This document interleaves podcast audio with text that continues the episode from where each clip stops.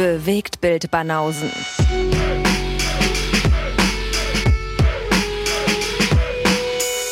Filme, Kino und Serien, bis ihr kotzt.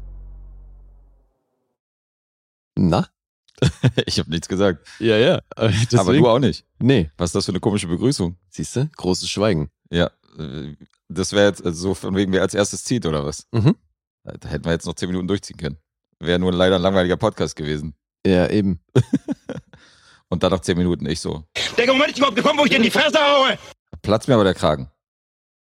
Meinst du? Ich Ja. glaube nicht, dass es zehn Minuten gedauert hätte. Du glaubst länger? Nee, kürzer, Alter. Ey. Ich glaube, dich spätestens nach zehn Sekunden hättest du wahrscheinlich gefragt, was, was los ist. Nee, ich glaube, ich bin, also unterm Strich bin ich, glaube ich, geduldiger als du. Das ist, glaube ich, ein bisschen ungeduldig manchmal. Manchmal Mm, gehen dir die Nerven durch. Da gehen dir aber auch die Nerven durch. Ja, das ist, glaube ich, so ein bisschen themenabhängig. Will ich Oder jetzt nicht Person- generell unterschreiben. Oder personenabhängig. Das könnte es auch sein. Das auch. Ja. Aber ich muss ja schon berufsbedingt auch eine gewisse Geduld mitbringen. Ja, das stimmt. Ja, vielleicht ist das, äh, ist das äh, situationsabhängig, ob du geduldig bist oder nicht. Naja, Aber ich wurde schon immer als sehr geduldig bezeichnet von meinen Eltern und Co. ja gut, das kann ich von mir jetzt nicht behaupten. Die haben mich in die Ecke gesetzt mit einem Malbuch und ich war da fünf Stunden am Chillen. Also mit mir hatten Okay. sie da nicht so eine Probleme. Hab ich doch, Schön. die Kaufhaus-Story habe ich erzählt, oder? Mit meinem Bruder. Ja, ja. Ja, ja, siehst du, das ist ja auch, auch so ein Beispiel. Mhm. Bei ihm hat das gar nicht funktioniert, was bei mir funktioniert hat. Ja, was machen wir denn heute? Ja, wir machen schon wieder das Supporter-Special. Wir machen schon wieder Supporter-Special, ja. Da sind ja noch ein paar Filme offen geblieben. Mhm. Und deswegen heute Volume 5. Und zwar an diesem gruseligen Halloween-Wochenende.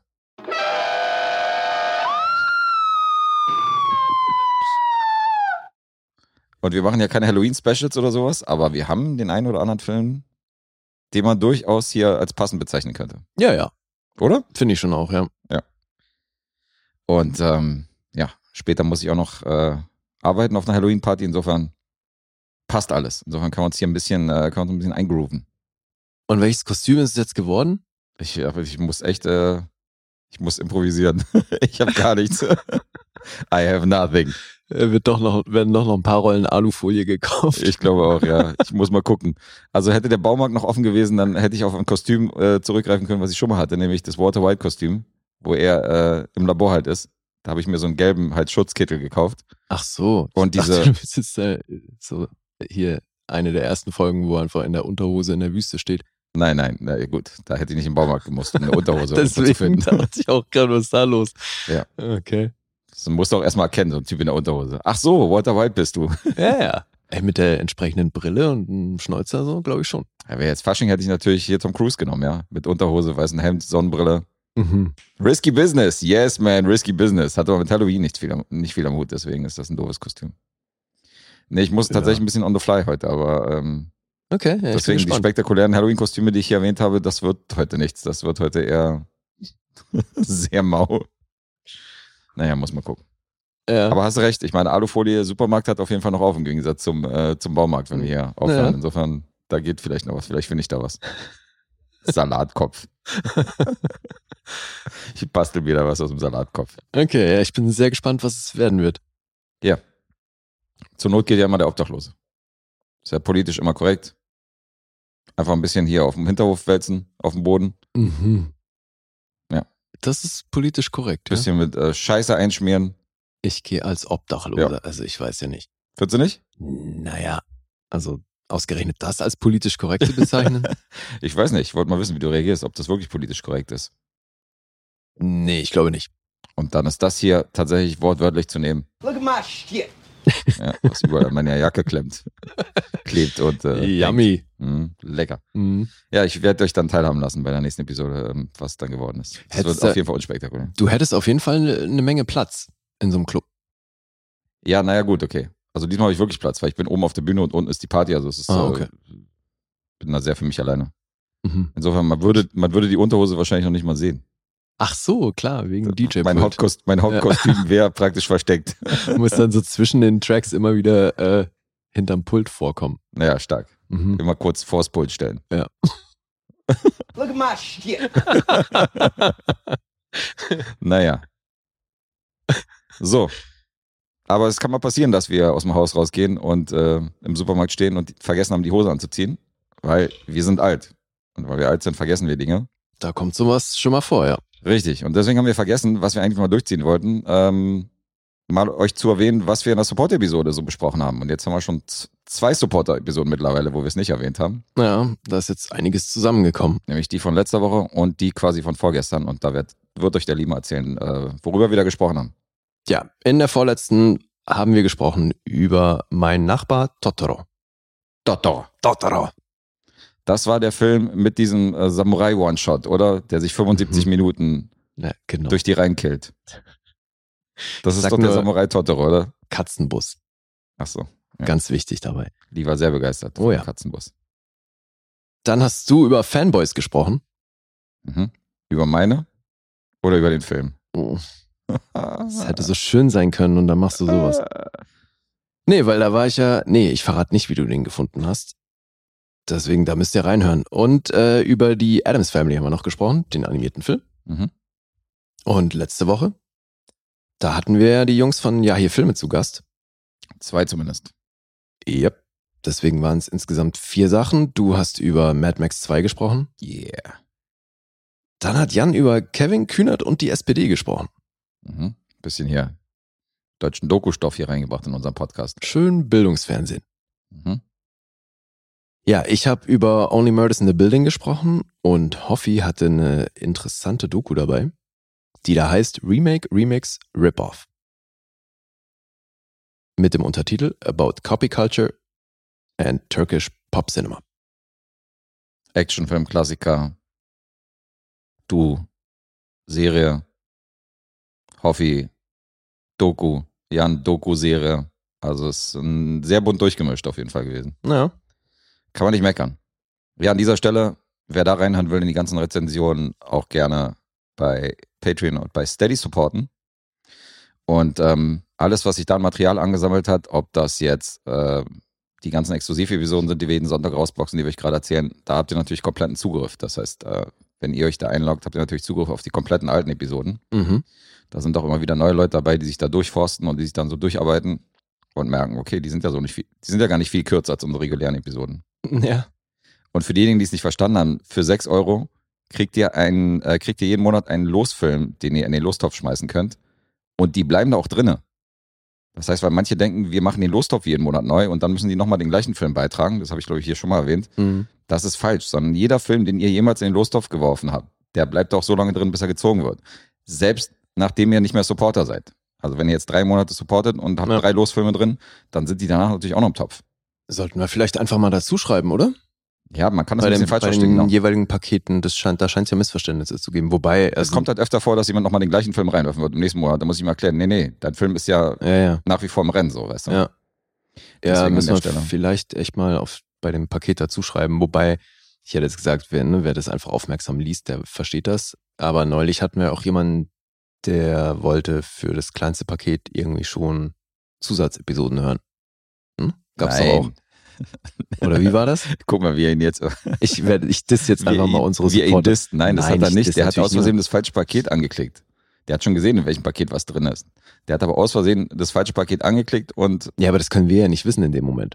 nee, aber das war ja letztendlich das, was rausgekommen ist. Also insofern, Okay. so wie du es hinstellst, klingt's ja.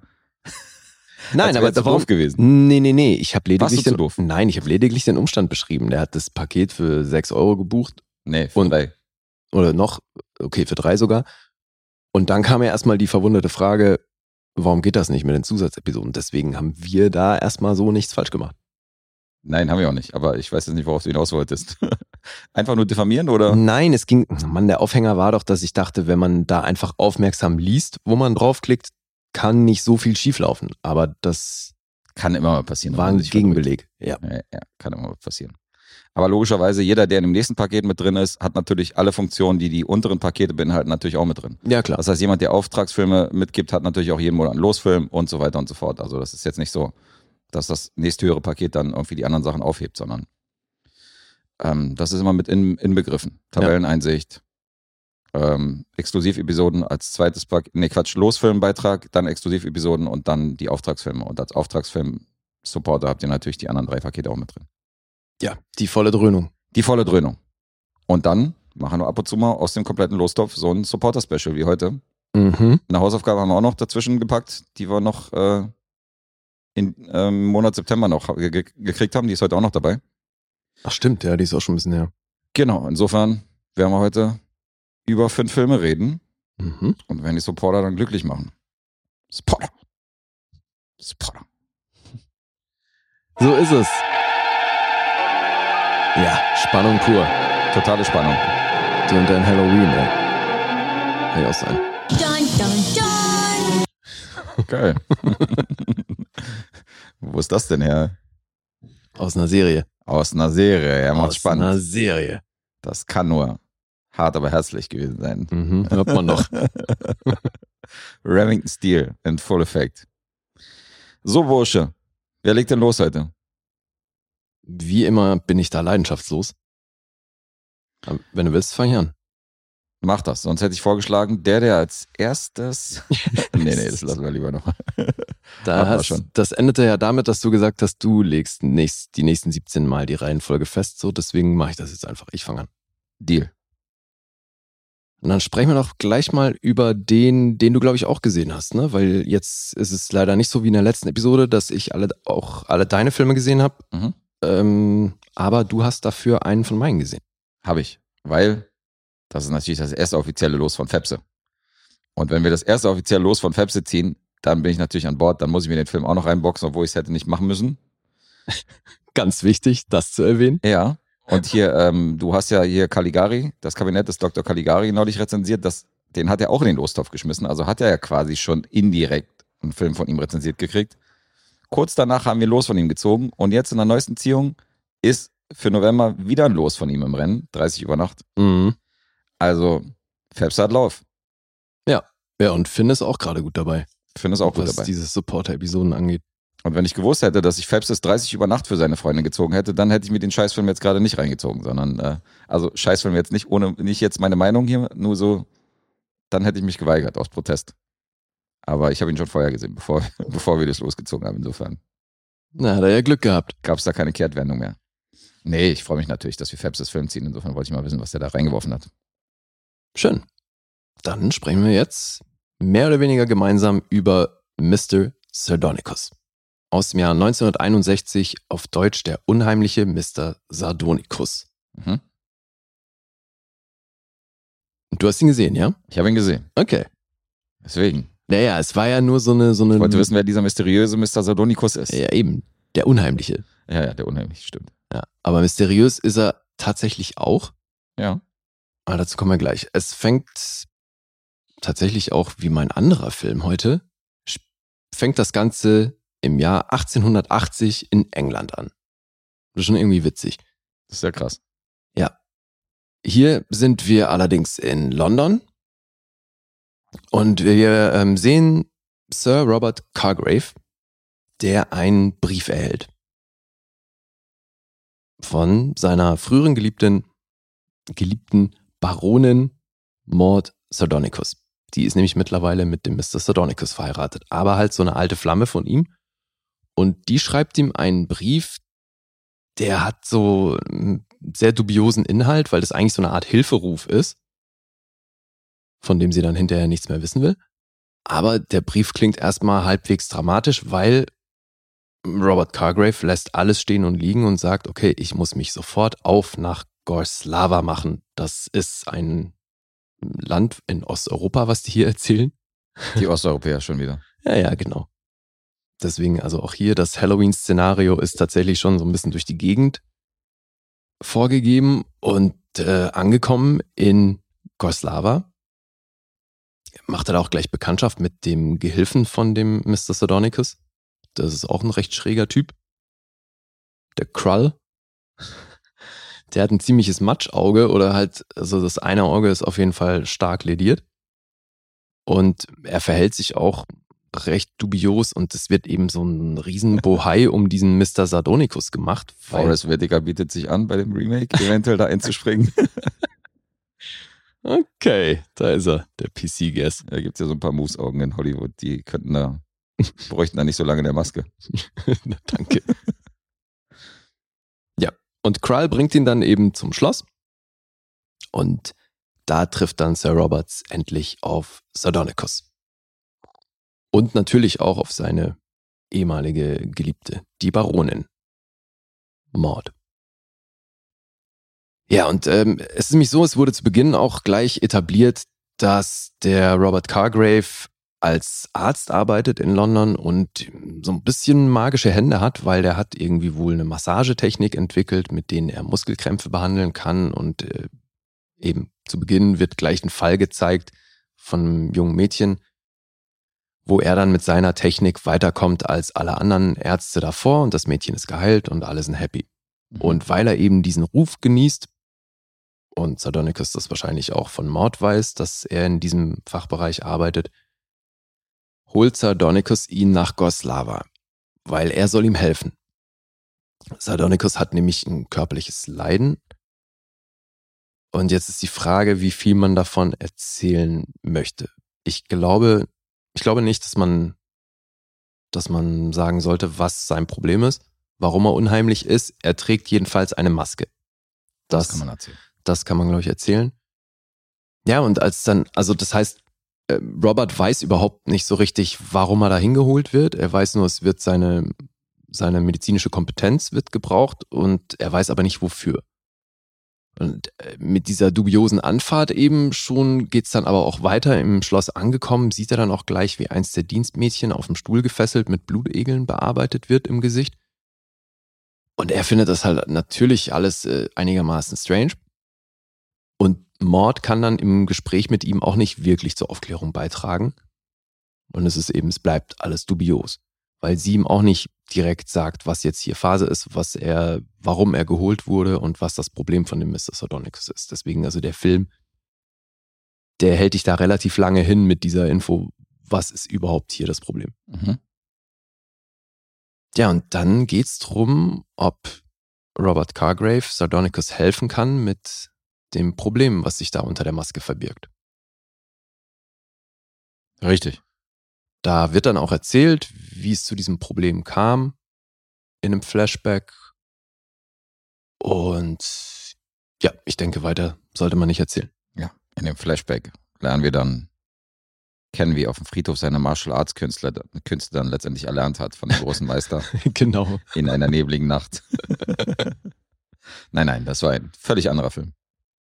Ja, Regisseur des Ganzen ist William Castle. Passender Name. Ja, und äh, der ist tatsächlich nicht unbekannt in dem ganzen Genre. Der hat äh, Rosemary's Baby produziert Mhm. und hat selber auch noch andere Horrorfilme gemacht, weil das steht hier im Genre relativ groß drauf. Äh, Drama und Mystery ist auch noch dabei. Aber so Filme wie House on Haunted Hill aus den 50ern, den könnten Fans des Genres wahrscheinlich schon mal gehört haben. Mhm. Und William Castle taucht ja auch selber auf, weil es gibt so eine, naja, Rahmenhandlung kann man das nicht nennen, aber der Film ist eingebettet in eine Szene am Anfang und am Ende, wo William Castle die vierte Wand durchbricht und mit dem Publikum spricht und uns erzählt, was wir jetzt hier für eine Geschichte sehen werden. Das ist so eine Art Einleitung. Mhm. Und am Ende des Films hat er, ähm, fordert er das Publikum auf, abzustimmen, was jetzt passieren soll. Das gab es noch nie vorher. Ne? Das gab es noch nie vorher. Crazy. Spektakulär. Ja. Wurde ja auch krass beworben. So. Also in den Kinos habe ich, hab ich, hab ich nämlich mitgekriegt, dieses, dass es da so einen Pull gibt und dass man da als Zuschauer direkt mit interaktiv bestimmen kann, wie der Film quasi ausgeht. Äh, Ja, also was natürlich nicht so war, aber Also wurde es verkauft. ja, so wurde es verkauft, aber also Kessler hat tatsächlich nur ein Ende gedreht, also es gab hier keine alternativen Enden, aber ja, das ist eben der Moment, wo dem Publikum suggeriert wird, jetzt kann man hier mit abstimmen und Ja. ja, so halt noch mehr ins Boot geholt wird und das fand ich irgendwo filmhistorisch ein nettes Ding. Mhm. Ne, so das das war auch mit einer der Gründe, warum ich vorgeschlagen habe, dass du dir den anguckst, wenn du dir schon noch einen von meinen verbleibenden Filmen angucken willst. Deswegen der, weil ja, ich finde, unabhängig jetzt von der Handlung des Films, finde ich diese Spielerei schon irgendwie speziell. Ja. Und Ihr denkt, Black Mirror, Bandersnatch war war jetzt besonders kreativ? Nein. Ja, aber jetzt überleg Das mal. hier ist der innovative Part hier. Ist viel länger her. Ja, aber eben, das ist 60 Jahre her. Mhm. Und jetzt ist dieser Film von 61 und sieht aber in seinem Schwarz-Weiß und wie er eben aufgezogen ist mit der Dramaturgie und ähm, auch, dass es eben so angekündigt wird, jetzt, dass das so ein gruseliger Film sein soll, weil es eine total mysteriöse Geschichte ist. Und er uns, William Castle uns eben auch so ein bisschen suggeriert, als hätte das alles so passiert sein können. Finde ich, macht dieser Film, kommt er stilistisch sehr viel älter daher, als er eigentlich ist. Mhm. Ne? Also das kennt man schon ja auch noch so ein bisschen aus eher den paar Jahrzehnte davor. So Die Universal-Filme. Ja, genau, ne? Mhm. so diese, diese Richtung Film. Und das fand ich eben irgendwie interessant, dass der Anfang der 60er so einen Film gemacht hat, der irgendwie auch schon so ein bisschen retro war. Mhm. Ja, zur Besetzung. Sir Robert Cargrave wird gespielt von Ronald Lewis, die Baroness Maud Sardonicus von Audrey Dalton. Die war übrigens hier ähm, die Hauptrolle bei Titanic von 53 Ah ja. oder eine der Hauptrollen.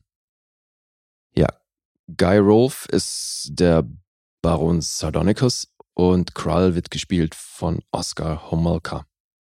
Den könntest du aus äh, Seven Year Itch kennen.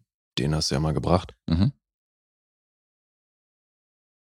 Ja, so viel dazu würde ich sagen. Ich ähm, kann natürlich jetzt noch erzählen, wie ich das fand. Ist ein bisschen ähnlich wie das, was wir zu The Haunting gesagt haben. Ne, das ist ein Film, der schon alt ist, aber noch älter daherkommt. Bewusst, wohlgemerkt. Mhm. Aber das macht's jetzt aus heutiger Sicht nur bedingt interessanter. Ähm, ich muss sagen, ich fand das interessant, was die hier mit Maske gemacht haben. Wie das dann aussah, sei dahingestellt. Ich fand es auf jeden Fall ja, interessant gelöst. Also auch, ne, was so Kamerawinkel angeht und so. Äh, Sardonicus ist dann ja auch oft so schräg von hinten zu sehen und so. Ich finde, das haben sie also so das Mysterium um sein Gesicht oder um das, was sich eben hinter der Maske verbirgt, so das haben sie äh, recht gut inszeniert, finde ich. Mhm. Und ich finde auch im Gegensatz jetzt eben zu The Haunting, hat dieser Film, der erzielt definitiv eine gewisse Wirkung. Das ist jetzt bei mir nicht die, die der Film beabsichtigt, aber ich fand es nicht uninteressant. Ich fand es unterm Strich dann nicht gut.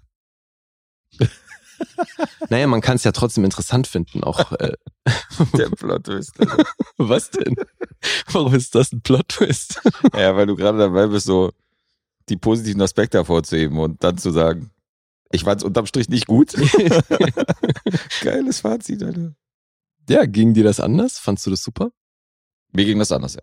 Ah ja? Ja. Fand's richtig scheiße oder richtig gut? Nee, nee, bei mir geht es definitiv in die positive Richtung.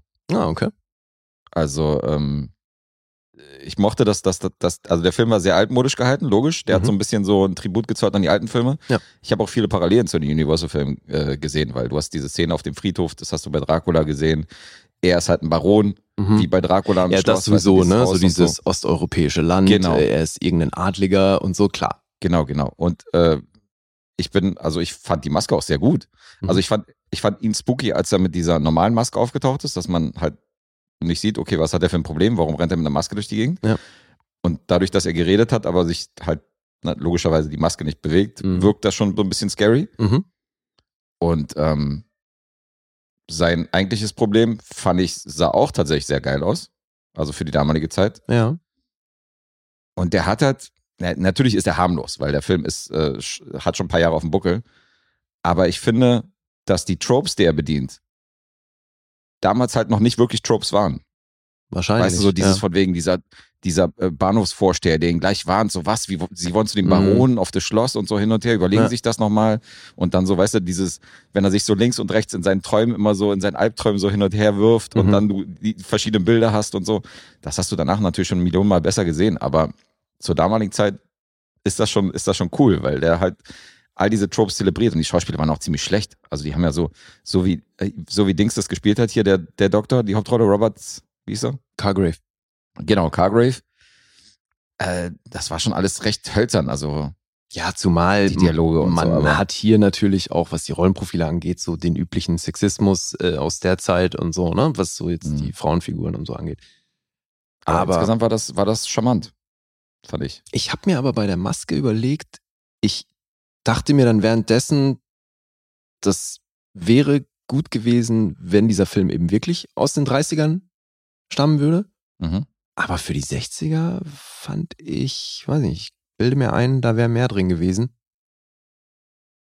Aber gut, keine Ahnung. Das ist ja jetzt auch kein Riesenfilm, der hatte kein großes Budget. Ja, aber nehmen wir jetzt an, du wüsstest nicht, dass er von 61 ist. Du würdest jetzt nicht recherchieren, würdest dir den Film angucken. Da wirst du auch sagen, ja, das ist ein ganz cooler Retro-Horrorfilm. Ja, eben, genau. Und dann erfährst du es von 61 und denkst okay, bist ein bisschen überrascht, dass er so spät entstanden ist. Mhm. Aber es ändert ja nichts, wie du den Film findest, letztendlich so. Finde ich. Nein, nee, tut's auch nicht. Also, Das ist ja rein rational, dass du sagst, ja, okay, da wurden schon andere Filme gedreht. So, das weißt du ja nicht, wenn du das ja, vorher es nicht ist kennst. auch voll rational, aber die ist ja auch nicht so, als würde die Maske hier bei mir irgendwie ins Gewicht fallen. Hm. Das hat schon alles, das meine ich ja, der Film kommt schon irgendwie aus einem Guss daher. Mhm.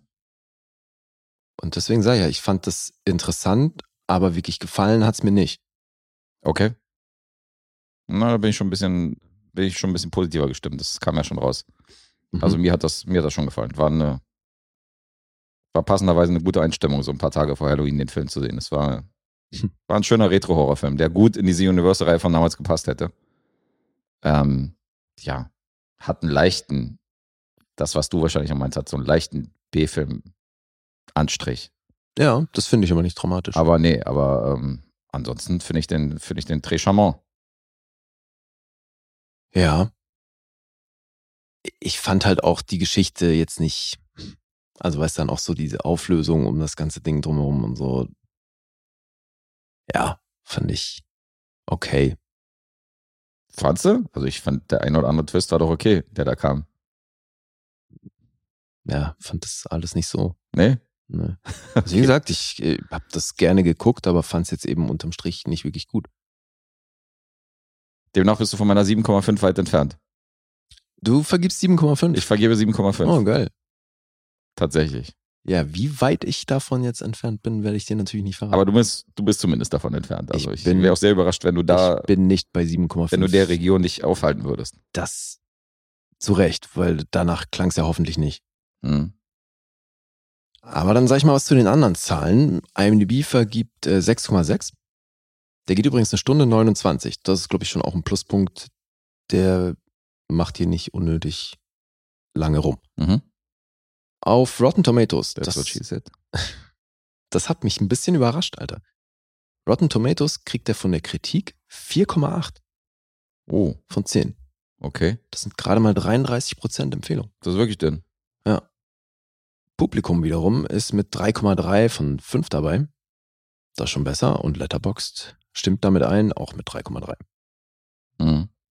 Ja, das ist wahrscheinlich dieser B-Film-Anstrich, so, wo du sagst, der hat schon nicht so diese High-Class, sondern die Schauspielleistung und so, das ist schon alles ein bisschen, Ja, aber du, ich ganz ehrlich, hölzer. also gerade weil ich jetzt eben den Vergleich zu The Haunting gebracht habe, ich finde nicht, also ich finde, die spielen hier besser als bei The Haunting.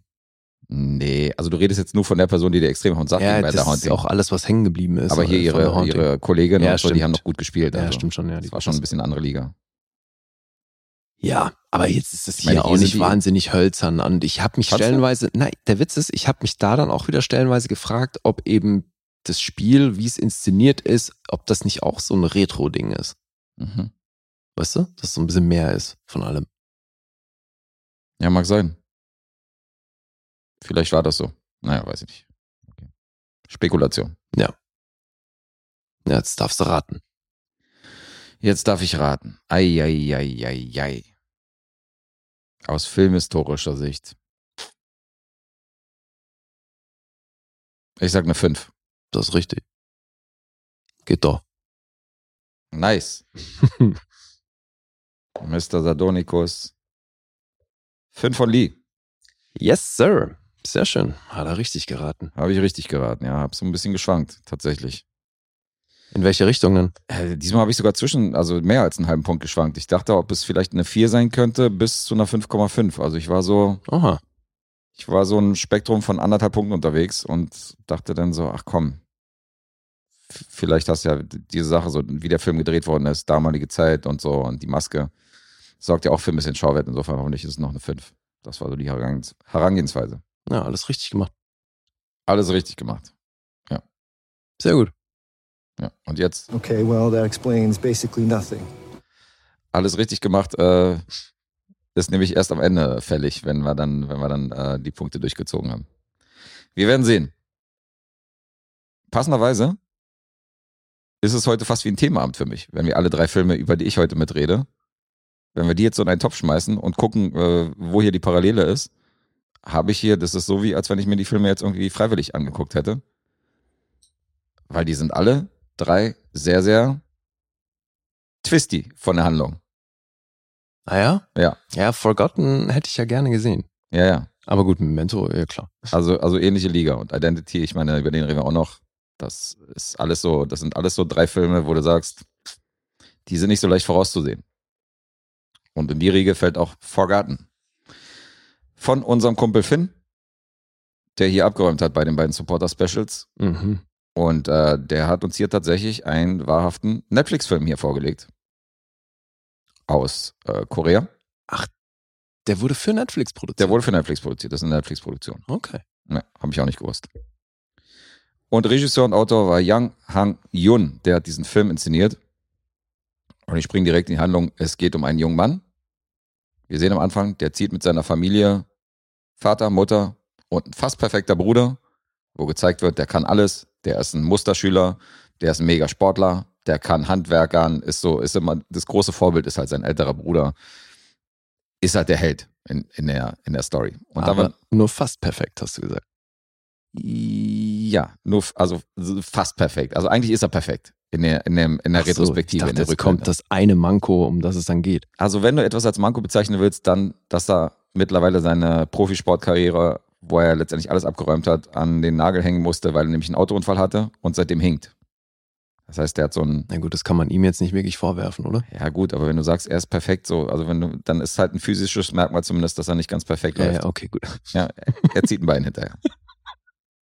Das macht ihn nicht zu 100% perfekt, sondern fast perfekt. Also wirklich, jetzt werden hier schon wieder eingeschränkte Menschen geshamed. Oberflächlich, ja? Ja, ja. Hältst du mich für oberflächlich? Sag ich so, die PC-Polizei, die hat heute ihren Spaß. Ich weiß noch nicht, ob eingeschränkt das richtige Wort dafür ist. Körperliche Einschränkungen? Doch. Ja? Wie sagst du denn? Hinkebein halt. Das gefällt Lee. Das ist auf jeden Fall die bessere Variante. I used my brain to make the idea. Ja, läuft gut. Schön, oder? Sprichst du die dann auch so an? Ey, Hinkebein. Aber erst, wenn er vorbei war, weil dann kann ich nicht mehr, kann ich mich nicht mehr kriegen. Du Assi. dann kann er mich nicht mehr kriegen. Schrei ich ihm dann so von 10 Meter Entfernung entgegen. Ja, und rennst weg. Ja, richtig. Sportlich. Das ist schön. Guess. Ja, jedenfalls so, pass auf, diese Family zieht in ein neues Haus und ähm, es wird relativ früh etabliert, dass dieser junge Mann regelmäßig Medikamente nimmt. Wäre jetzt der fast perfekte Bruder? nein, nein, nein, nein. Die Hauptfigur. Bruder, die Hauptfigur. Mhm. Der nimmt halt Medikamente, um irgendwas in ihm zu kontrollieren. Man weiß halt nicht so richtig zu dem Moment, was letztendlich ist. Wir sehen auch bald, dass er seltsame Träume hat in der Nacht Mhm. und dass er da teilweise aufwacht und komische, komische Visionen vor sich hatte von irgendwelchen Dingen. Und wir wissen nicht, was da so abgeht, aber wir sehen, er, ist, er steht unter Medikamenten. Und ähm, die ziehen in ein neues Haus und es ist ein Zimmer, was abgeriegelt ist. Und der Vater bläut den Söhnen ein, dass sie nicht in das Zimmer gehen dürfen. Weil da sind Sachen von dem Vormieter drin. Und der bat die Familie, da noch seine Sachen da liegen zu lassen, zu lagern und da nicht ranzugehen. Und deswegen hat der Vater zu gesagt, das Zimmer ist für euch tabu, Mhm. da dürft ihr nicht ran. Wie alt sind die Kinder? Naja, der Bruder ist vielleicht so Anfang 20 und, äh, Ach so, okay. und die Hauptfigur so 18 oder Also so. schon erwachsen. Ja, ja, schon erwachsen. Okay. 17, 18 vielleicht. Und der Bruder, der unter Medikamenten steht, unsere Hauptfigur, hört dann nachts auch Geräusche in diesem Zimmer Mhm. und allgemein im Haus. Und jetzt ist die Frage, ist das Einbildung, ist das nicht Einbildung? Klar. Und ähm, eines Tages will er halt seine Neugierde befriedigen, ist halt kurz davor, in das Zimmer zu gehen und wird da von seinem großen Bruder überrascht, der dann neben ihm steht, meint so, Digga, Vater meinte, wir sollen da nicht rein. Mhm. Lass uns mal irgendwie ein bisschen frische Luft schnappen, dann gehen die raus, wollen so ein bisschen um den Block laufen. Und dann passiert folgendes: Es ist eine regnerische Nacht. Und ähm, plötzlich fährt ein Lieferwagen vor, so ein Transporter, packen den großen Bruder, ziehen, ziehen den großen Bruder in den Transporter rein und fahren weg. Der Bruder wird gekidnappt. Mhm. Und dann bekommen wir ein bisschen mit von der Suche, dass die Eltern halt versuchen, die Polizei einzuschalten und so weiter und so fort. Und einige Wochen später taucht der Bruder plötzlich wieder auf. Einfach so. Er kommt halt wieder ins Haus, wird von seinen Eltern so reingeführt und sein Bruder ist halt krass überrascht und äh, natürlich hin und weg, dass sein, dass sein großer Bruder wieder da ist, umarmt ihn und so und scheint wieder alles in Ordnung zu sein. Und dann fällt dem, fällt unsere Hauptfigur halt im Laufe der nächsten Tage auf, dass der Bruder irgendwie verändert wirkt. Mhm. Unter anderem zieht er zum Beispiel das falsche Bein hinterher, Okay. als er sonst davor die ganzen Jahre hinterhergezogen hat. Das heißt, er hinkt mit dem falschen Bein. Das ist ja abgefahren. Das sind alles so Momente, wo er sagt, irgendwas ist anders an ihm. Und der Bruder wirkt auch anders und verschwindet dann mit einer Nacht. Und es ist- alles sehr mysteriös. Mhm. Und jetzt geht es darum, herauszufinden, was ist da genau passiert während dieser Entführung. Und ähm, Ja, will ich jetzt natürlich wissen. das wird es natürlich wissen, aber da, das werde ich jetzt natürlich nicht erzählen, weil das wären alles Spoiler. Mhm. Denn wie ich schon erwähnt habe, wir reden über Memento, wir reden über Identity und auch Forgotten ist ein Film, der sehr, sehr viel von seinen Haken und äh, Twist lebt, die er halt immer wieder schlägt. Okay. Und ähm, die Idee darauf, äh, die Idee für diesen Film ist dem Regisseur gekommen, als ein Freund von seinem Cousin ihm erzählt hat, dass ähm, auch ein Verwandter von ihm plötzlich verschwunden ist. Und der dann irgendwann wieder zurückgekommen ist, Wochen später, und auch komplett ver verändert gewirkt hat auf die. Wieso, So. wieso auch? Also wie, Weil die jetzt- Hauptfigur hier. Ja gut, aber hat er hat, wenn du sagst, die Inspiration kam daher, dann egal. Okay, das ist halt sein der Freund seines Cousins hat ihm das erzählt, Mhm.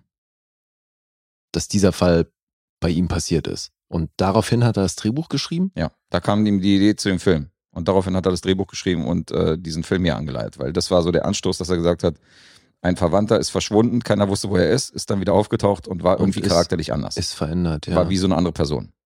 Weißt du denn, ah, fuck, ich will jetzt natürlich wissen, was da geht. Äh, du wirst mir nicht erzählen, das ist mir schon klar, aber Mhm. weißt du, ob das in der realen Geschichte auch so war, wie jetzt im Film? Nee, nee, ich weiß nicht, was sich da genau zugetragen hat. Was, Okay. Also ich, es war definitiv nicht die Story aus dem Film. Also der Film hat hier noch ein Schippen draufgelegt. Ja. Wenn du jetzt denkst, dass es hier eins zu eins irgendwie übernommen wurde, auf keinen Fall. Okay. In, in welche Richtung geht es, so genremäßig? Äh, Mystery und Thriller steht hier. Okay. Also, Vielleicht mal, vielleicht mal um die Richtung anzudeuten, weil ich meine, das ist wirklich dieses typische Problem für koreanische Filme, die ich immer drin sehe. Er zelebriert halt seine klugen Twists etwas zu angeberisch. Ah, okay. Weißt du? Das, was ja manche auch Oldboy unterstellen. Das habe ich zum Beispiel auch Oldboy unterstellt. Deswegen ist er bei mir nicht bei 10 Punkten gelandet, weil man am Ende halt ein bisschen zu viele Twists und zu viele Haken einbaut, sodass es dann dieser Schritt ist, dass es ein klein wenig konstruiert wirkt. Mhm. Weißt du, dann wirst du dran erinnert, okay, es ist ein Film. Aber es ist definitiv ein unvorhersehbarer Film. Okay. Und das ist definitiv ein intelligent geschriebener Film. Aber klar, das eine oder andere Mal übertreiben die schon, dass man denkt, okay, noch ein Twist jetzt wirklich? Mhm. Aber trotzdem ist es natürlich genial geschrieben. Also die machen das, die Koreaner machen das auf der anderen Seite auch richtig gut, Ja. diese, diese tausend Haken und so in einen Film einzubauen. Aber es wirkt manchmal so von wegen, guck mal, wie intelligent unser Ende jetzt ist. Ja. Aber ich meine, das war ja jetzt auch im Fall von Oldboy nur ein sehr kleines Manko. Das ist ein sehr kleines Manko. Und auch hier bei Forgotten haben wir hier einen definitiv guten, sehenswerten Film, ähm, den ich mir gerne angeguckt habe. Und das ist auch hier ein kleines Manko mit dem ein bisschen zu selbstverliebt. Und ein Tick zu konstruiert, aber trotzdem interessant. Und äh, gut geschrieben. Okay. Aber das klingt jetzt nicht so begeistert wie so ein. Naja, also Oldboy fand es ja unterm Strich trotzdem super. Ja. Und das klingt bei dem jetzt nicht so. Nee, also bei Oldboy Standard ist der noch nicht. Hm. Da hast du vollkommen recht. So weit oben ist der nicht, aber ist trotzdem ein sehenswerter Film. Er ist recht für so einen Netflix-Film. Also, das ist eben das Ding so. Die Leute ziehen halt gerne über Netflix-Filme her und sagen so, ja, ich habe hier, ähm, wie heißen die alle hier, ähm, äh, dieser, hier, Alter, Six Underground und sowas. Six Underground oder hier dieser, dieser Power, äh, jetzt fallen mir den Namen nicht ein, Spencer mit Mark Wahlberg oder Ach dieser so. komische Film, wo Jamie Foxx diese Pille nimmt. Ja, ja, ja. ja. Old Guard und so. Ja. Und dann nennen sie halt die großen Filme, vergessen aber, dass auf Netflix auch Filme sind, die durchaus sehenswert sind. Da muss Mhm. man halt ein bisschen mehr suchen, da muss man halt genau hingucken. Und Forgotten ist einer davon. Also Ja. das ist ein Beispiel, dass ein Netflix-Film definitiv auch Qualität haben kann. Ja, Und- zumal ist es jetzt wahrscheinlich bei einem koreanischen Film auch nicht so wirklich einfach rauszufinden, ob das, ob der im Auftrag von Netflix produziert wurde Mhm. oder ob die den halt einfach gekauft haben. Ja, das weiß ich auch nicht. Aber letztendlich ist es, letztendlich steht da Netflix drauf und ähm, Ja, das ist klar. ja für mich das Ausschlaggebende. Naja, klar, weil du ihn halt bei Netflix äh, siehst, aber stand da jetzt Netflix Original auch dran? Oder Ja. das haben die, glaube ich, eh abgeschafft, ne? Oder steht es immer noch? Nee, das ist ein Netflix Original. Ah, okay. Ja, das sind die Filme dann, die, die- die direkt irgendwie unter der Ägide laufen. Das heißt, der hat auch ein entsprechendes Budget. Ja, Sieht gut aus, ja. der sieht gut aus. Okay. Wird wahrscheinlich nicht das gleiche Budget kriegen wie so ein, weiß ich nicht, wie jetzt der Scorsese-Film oder so, oder? Ja, nee, das wäre, das hätten wir wahrscheinlich mitbekommen. Das hätte man mitbekommen, aber äh, also ich sehe an keiner Stelle sich jetzt irgendwie ein Manko budgetmäßig, dass ich gesagt habe, sieht aber billig aus. Kannst Okay. gar nicht. Äh, also es klingt sehr gut. Ich habe Bock, den zu sehen. Ja, könnte dir gefallen. Geht 108 Minuten, ist das im Jahr 2017 und ist von mir eine Empfehlung. Äh, IMDb gibt dem Film eine 7,5. Es gibt keinen Metascore. Es gibt ähm, von Rotten Tomatoes nur eine Audience-Bewertung. Da gibt es eine 84% Empfehlung. Entspricht 4,1. Wow. Schon sehr ordentlich. Mhm. Und Letterbox ist bei Forgotten bei einer 3,7. Hm. Oh, fuck, das ist alles genau der Bereich, in dem ich bei dir gerade am, am Schwanken bin. Zwischen 3,7 und 4,1. Ja, übersetzt halt zwischen siebenhalb und acht. Tja, Ja. Oh, fuck. I tell you the truth. I'm a little confused by your tactics. das denkst du gerade. oder? Ja, weil, also so, mein erster Impuls war acht und dann hast du aber so ein paar Dinge gesagt, die das wieder so ein bisschen eingeschränkt haben. Macht ja nichts. That was gonna be my third guess. Ja gut, wenn ich zwei, wenn ich zweimal raten darf, dann tippe ich. Insgesamt heute darfst du dreimal raten. Na super. Insgesamt. Ja. Ach fuck, ich sag siebenhalb. Acht. Ach. Was hatte ich von den acht runtergebracht? Ja, du hast eben, meine ich ja, gegen Ende so ein paar Sachen gesagt, die das wieder so ein bisschen äh, runtergeschraubt haben. Okay. Ja, na, Oldboy war eine 9,5 von mir. Ja, ja. der war kurz vor der 10 und schon, äh, der, schon ist, klar. der ist halt so ein, Ja. so ein kleiner Oldboy. Ah, okay. Aber von der Tonalität sehr vergleichbar mit dem Film, definitiv. Na geil. Forgotten. Danke, Finn. Gutes Ding. Ja, klingt so. Hat mir besser gefallen als Daniel Isn't Real, wobei, den, wobei ich den ja auch nicht abgestraft habe, so wirklich, sondern es war halt so eine, so eine 6,5 bei mir, glaube ich. Da, ist, da hat Forgotten schon besser gepunktet. Tja, das war nicht der letzte Film für Finn heute. Nee, es war nicht der letzte. Aber jetzt kommen wir erstmal zu unserer gemeinsamen Hausaufgabe. Ja. Jetzt kommen wir erstmal zu Rico. Den haben wir nicht gezogen aus dem Lostopf. Aber der will sich auch nicht auf den Lostopf verlassen und gibt uns auch so jeden Monat mal eine Hausaufgabe auf. Mhm. Und für den Monat September war das Identity. Aus dem Jahr 2003. Mhm. Auf Deutsch Identität. Passenderweise. Stell dir vor, Ja, du, das hätte ja hier sonst wieder äh, Ja, ja. Bist du bereit sein können. Identity, bist du bereit? Klar, dieses Bist du bereit passt, glaube ich, zu jedem Titel. Ja, irgendwie Forgotten, bist du bereit? schon. Ja, genau. Der unheimliche Mr. Sardonikus. Bist du bereit? ja, voll, oder? voll gut. Ja. ja, erzähl du mal, worum es geht. Weil ich habe hier unglaublich Angst, sofort zu spoilern. Das ist auch hier wieder ein Film, wo man auf jeden Fall nicht zu viel erzählen darf. Insofern ist das immer so ein Ding so. Da ich jetzt drei Filme heute bringe, mit unserem gemeinsamen, die halt alle nur von ihren Twist leben und von den Überraschungen, Ja, die der eben, Film bietet, ja. ist halt schwierig, was man erzählt. Aber wir sind ja spoilerfrei. Das James Mangold hat inszeniert, großer Regisseur, Walk the Line, Logan, Copland. hat, glaube ich, wirklich nur gute Filme gemacht. Also ich habe noch keinen schlechten Film von James Mangold gesehen. Hier. Le Mans ist von ihm. Ja, jetzt stimmt, wo du sagst. Das, der hat wirklich eine gute Quote. Obwohl doch hier der zweite, der zweite Wolverine war nicht so doll. Der ist, den hat er auch gedreht. Aber der ist, oh ja. der ist auch nicht so richtig scheiße, sondern aber Ja, der ist aber das ist schon der, einer seiner Schwächen. Der hat schon ein paar ganz schlimme Momente. Ja. Aber er dreht schon, dreht schon gute Filme. Deadpool, Alter. Mhm. War da auch in dem, oder? Deadpool von James Mangold? Nein, der im zweiten Wolverine, der Auftritt von Deadpool. Ach so, ja, ja, war er. Stimmt. Aber äh, komische Mische trotzdem. Dieser große Regisseur, der geile Filme inszeniert hat, mit dem Drehbuchautor Michael Cooney, Von dem ist Jake Frost. Ja, Das ist sein, sein äh, berühmtester Film, den ich gefunden habe. The Eye Inside habe ich auch gesehen mit Ryan Philippe. ich auch. Das ist von Roland Suso Richter. Ach so? Ja, Mann. Fand sie gut? Ja, gut wäre, glaube ich, ein bisschen hochgegriffen. Aber das ist halt inhaltlich was, was ich immer flashig finde, ne? So ein Science-Fiction-Ding. Mhm. Deswegen, ich fand den schon interessant, aber ja, nicht wirklich gut. Ja, so mega beeindruckt war ich jetzt davon auch nicht. Hätte ich jetzt aber nicht auf die Regie geschoben, Mhm. ähm, weil ich halt eine ganze Menge von Roland Suso Richter. Ähm, das war, glaube ich, eher Ryan Philippe und so. Weiß ich nicht. Auf den schieben wir's, ja? Ja. Okay, wir schieben es auf Ryan Philippe.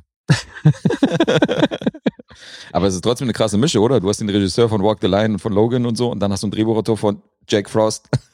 Ja, Also es ist schon eine aber ganz Kollabo. ehrlich, ich finde das Drehbuch hier sehr geil. Ja, das Drehbuch ist ja auch mega. Deswegen Ja, frage ich mich, eben. warum der nicht mehr gemacht hat. Definitiv. Okay, ich versuche mal die Story zusammenzufassen. Es regnet auf jeden Fall sehr, sehr übel. Mhm. Wir sind auf einem Highway und überall nach links und rechts sind die Straßen dicht und diese ganzen durchnässten und vom Regen äh, getriebenen Leute treffen sich alle in einem Motel.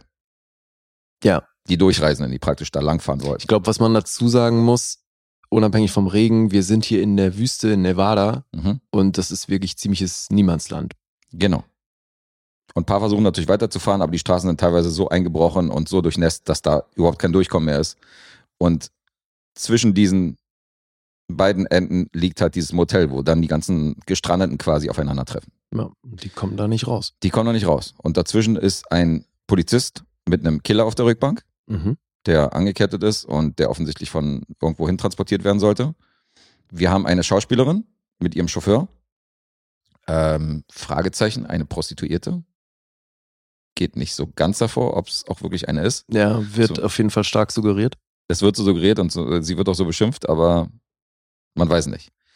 Dann haben wir noch ein Ehepaar mit einem kleinen Jungen und ähm, so ein paar andere Personen, die hier ins Bild kommen. Ja, ich glaube, der Betreiber des Motels ist auch recht wichtig, ne? Genau, also die kommen natürlich an, es gibt den Betreiber des Motels und ähm, von diesen Sammelsurien von Menschen, die da eingeführt werden, wird eine Person gewaltsam ermordet, tot aufgefunden in dieser regnerischen Nacht. Ja. Und der Killer, der von dem Kopf fixiert worden ist an einem Stuhl, mit Handschellen gefesselt worden ist, ist nicht mehr an seinem Platz.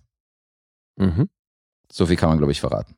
Und alles, was sich jetzt noch zuträgt in diesem Film, ist halt schon Würde sehr schnell spoilern, ja. würde sehr schnell spoilern. Deswegen, das ist ein Film, der auch sehr, sehr viel mit seinen Finden überrascht und ähm, den man eigentlich nicht als vorhersehbar bezeichnen kann. So weit kann man, glaube ich, gehen. Und diese Besetzungsliste von den Leuten, die sich da auf diesem Motel, die aufeinandertreffen, die ist schon sehr, sehr namhaft. Mhm.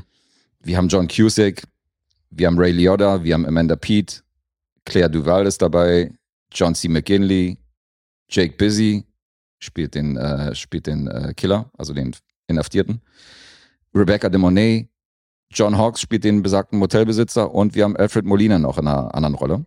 Mhm.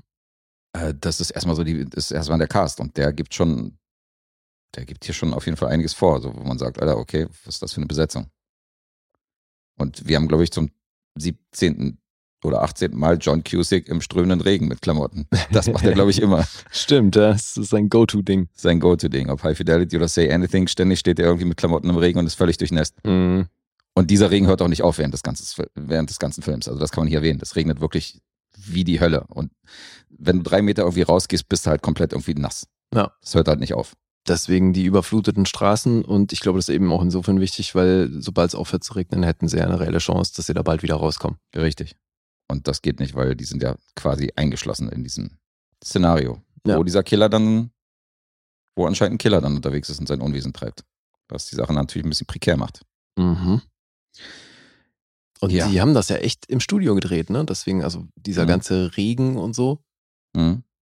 das alles auf einer Soundstage. Und das fand ich witzig, dass ich angelesen habe, dass das die gleiche war wie der Zauberer von Oz. Ja, The Magic of Hollywood. Das waren wirklich so eine Sprinkler, die sie oben angebaut Ja. haben. Dass der Regen auch so breit Mhm. halt praktisch gestreut wird, dass es halt aussieht, als wenn es überall regnet, damit es überall nass wird. Und das funktioniert hier echt gut, weil ich finde, man hat es Mhm. schon öfter mal in so Hollywood-Produktionen, die dann eben vielleicht mit weniger Budget daherkommen oder so. Dass du so diesen Regen hast, der irgendwie gefühlt nur an so einer, so auf zwei Quadratmetern äh, Eben. regnet und drumrum dann nicht mehr. Ja, genau. Siehst halt, dass außenrum alles trocken ist und die Bäume alle trocken sind. Ja. Und an der Stelle regnet es halt auch. Ja, ja, eben sowas. Und hier ist das wirklich geil. Also hier schüttet's, wie du schon gesagt hast, aus Eimern, ey, und äh, das kommt, das trägt sehr zur Stimmung bei, Ja, voll. zu diesem Mystery-Thriller. Katzen und Hunde regnet vom Himmel. Katzen und Hunde. Sagt man das? Im Deutschen sagt man das nicht. ne? Nein, natürlich nicht. Das ist wie in einer Nussschale. In einer Nussschale. Ja, siehst du, das haben wir auch schon nie verwendet. Deswegen können wir auch, können wir auch sagen, es regnet Katzen und Hunde. In Strömen heißt das auf Deutsch. Ja. In Streams wäre das auf Englisch. Mhm. It rains in streams. Ja, das darfst du, es gießt aus Eimern auch noch übersetzen. Und dann guckt dich der Amerikaner komisch an. Was willst du eigentlich von ihm? Ja. ja. Out of buckets. It's raining out of buckets. Ja, pouring. Oder so. Mhm. Ja. Egal. When it rains, it pours. Also wenn man so, wenn wir ein Losthema hätten, so die Filme, die äh, primär im Regen spielen oder so Regenfilme, pff, da wäre Identity eine legitime Nennung, würde ich mal sagen. Ja. Der fällt da gut mit rein. Ja, stimmt. Gibt's in dem Film überhaupt irgendeinen Abschnitt, wo es nicht regnet? Nee. Doch, Ah ja. gibt's. Ja. Aber das ist wirklich, äh, Stimmt, das ist ja wirklich die Ja, die einzige. Szene, ne? Krass. ja, es ist eine einzige Szene, glaube ich auch. Ja. Ja, du, ich habe mich auch sehr gefreut, hier wieder, also ich mag sehr, sehr viele von den Leuten, die hier mitspielen. Ich Mhm. finde Amanda Pete super, ich finde John Hawkes super, John Cusack gucke ich auch immer gern, Ray Liotta sowieso. Mhm. John C. McGinley auch. Ich weiß nicht, der hat irgendwie einen Stein im Brett bei mir. John Hawks wahrscheinlich auch. Ja, habe ich ja gesagt. Hast du John Hawks? Hast du Ja, genannt, John ja. Hawks. Ja, Alfred Molina und so, das ist große Besetzung. Ja, Und, Und- John Cusick fand ich, war ja gerade zu der Zeit so zwischen, zwischen Ende 90er bis 2005, 2006 war der für mich Aufstieg zur, zum A-Lister. mhm. Der hat es irgendwie, meiner Meinung nach, hat er es nicht ganz geschafft, irgendwie diesen Status zu erreichen. ja. Aber der hat in so viel krassen Filmen mitgespielt, dass ich dachte, okay, der wird, der wird ein Megastar. Ja, ich finde, der hat auch irgendwie aufgehört, so ein Hauptrollentyp zu sein. Mhm. Weil, also ich meine, 2012 war, glaube ich, so das letzte Mal, dass ich den in einer großen Hauptrolle gesehen habe. Ja, die letzte, die ich gesehen habe, war, glaube ich, tatsächlich Love and Mercy, aber da musste er sich auch die Hauptrolle teilen mit Paul Dano. Mhm. Aber das war ein geiler Film. Aber ähm, ja, hast du recht. Ansonsten waren auch so ein paar B-Filme bei. Das sowieso, eben. Deswegen meine ich, also für so diese Blockbuster-Hauptrollenfresser ist er irgendwie nicht mehr. Mhm, Oder hat stimmt. er halt aufgehört. So. Ja, zumal 2012 war er auch mit Amanda Pete. Ja, stimmt. Da haben die beiden Ja. mitgespielt. Ja. Hm. Richtig. Ja, ist immer lustig, wie bestimmte Konstellationen dann wieder, wieder zusammenkommen für andere Filme. Da habe ich ja später bei Memento habe ich auch so ein Beispiel. So, wie fandst du das denn jetzt hier? Äh, Identity. immer noch super. Also ich war neugierig, weil ich, der Film hat mich damals natürlich voll geflasht und ich habe gesagt, so, Alter, was, was ist denn hier passiert? So, was war denn das geil, weißt du? Mhm. Und ich bin natürlich gespannt, wenn ich im Hinterkopf noch weiß, wie dieser Film ausgeht, ob das immer noch für mich funktioniert. Ja. Und das funktioniert immer noch. Das hat so ein, minimal hat so ein bisschen Abstriche, weil du ja weißt, in welche Richtung das Ganze geht. Aber trotzdem ist es sehr interessant zu folgen, wie das inszeniert ist. Ah, das ist witzig, siehst du, äh, weil ich hatte hier wirklich eher so dieses Fight Club-Ding. Das, weil ich es wusste, habe ich Mhm. von Anfang an drauf geachtet und da Sachen gesehen. Es gibt nämlich schon recht frühe Hinweise auf spätere Twists. Mhm. Und das fand ich natürlich geil, weil das äh, entgeht dir halt beim ersten Mal. Ja, das ist aber natürlich interessant, aber das ist nicht dieses Boah, weißt du, was du beim ersten Mal natürlich bei den jeweiligen Twists hast. Dieser Aspekt fällt weg. Ja, war aber immer noch ein Moment, der bei mir echt eine gute Wirkung hinterlassen hat. Hat er ja. Fand ich auch. Also gerade so, wenn man. Ist auch lustig, dass wir in dieser Episode über Memento reden, weil das ist zum Beispiel auch ein Film in einem Abendzug mit Identity und Fight Club, so, wo innerhalb von zehn Jahren immer wieder Filme rauskommen, wo du gesagt hast, okay, das Ende werde ich auf jeden Fall nicht vergessen. so. Und ich habe Identity einmal gesehen, das ist 15 Jahre her und ich kann mich immer noch an diesen Twist erinnern und denke so, Alter, okay. Ja. Insofern hat der Film schon einiges richtig gemacht. Mhm. Deswegen wundere ich mich, dass der teilweise auch nicht so gut wegkommt in der, bei den Punktebewertungen, aber ich äh, mag den immer noch. Tatsächlich, ist ein, ist ein echt guter Film. Gute Besetzung. Aber weiß nicht. Der hat so Momente, wo er nicht mehr so diesen. Naja, okay, B-Film ist jetzt ein bisschen zu viel verlangt. Aber ich weiß genau, was du weißt meinst. du, dieses von wegen Ja. 2000er, ein bisschen billig, aber wo so. ja, Also er lebt eigentlich von seinem Twist. Wenn sein Twist nicht gäbe, wäre das so ein generischer, typisch 2000 Anfang 2000er Film, so ein bisschen. Weil du hast ja schon teilweise Filme gehabt, sowas wie, hier Motel fällt mir zum Beispiel ein, der heißt sogar Motel, Mhm. weißt du? Ja. Auch spannend, mit Kate Beckinsale und so hin und her. Grundsätzlich ein guter Film. Oder hier dieser, ähm, Mann, Alter, jetzt fallen mir die ganzen Namen nicht ein, wo, wo die beiden Typen, Steve Zahn war dabei, der von dem Truck dann gejagt wird. Ja. Von diesem wild gewordenen Typen hinter dem Truck. Ja. Das waren noch alles so Thriller und so eine Spannungsfilme, die so Anfang 2000 ja, rauskommen. Ich weiß, was du meinst. Weißt du? Es gab auch im Horrorbereich gab es auch so eine Schiene, die so jetzt nicht voll auf die Zwölf Horror, Ja. aber so ein bisschen, es fühlt sich hier ja Harmlose. auch so ein bisschen nach so einer Stephen King Verfilmung an. Ein bisschen, ja. Ne? Genau. So hat so ein bisschen fühlt sich danach an. Ja, du hast recht. Oder, oder halt so diese, genau. Oder diese, diese Horrorfilme der 2000er, so, ich weiß, was du letzten Sommer getan hast. Und Ja, so, so ein eben, bisschen von ja. viel. Ja, genau. Ja. Mhm. Hast du recht. Dadurch, Irgendwie, weiß nicht, mag ich das trotzdem. Also auch wenn ich genau weiß, was du meinst, ja, man könnte das sagen, das ist nicht so, so richtig Kino. Nee. hört sich voll blöd an, aber ich weiß auch nicht, wie man es anders beschreibt. Also er ist immer noch geil, aber man merkt schon, dass der nicht aktuell ist. Also auch die, selbst die Klamotten haben sich teilweise verändert, so. Mhm. Ja, wobei Weißt das ich so wie Amanda. Pete würde doch keiner mehr rumlaufen. Nee, klar. Mit diesem Bauchkettchen Ja, und ja. keine Ahnung, so bauchfrei. So rennt doch keiner mehr rum. Ja, also gut, in Amerika vielleicht schon, aber wer weiß. Vielleicht. In Amerika vielleicht schon.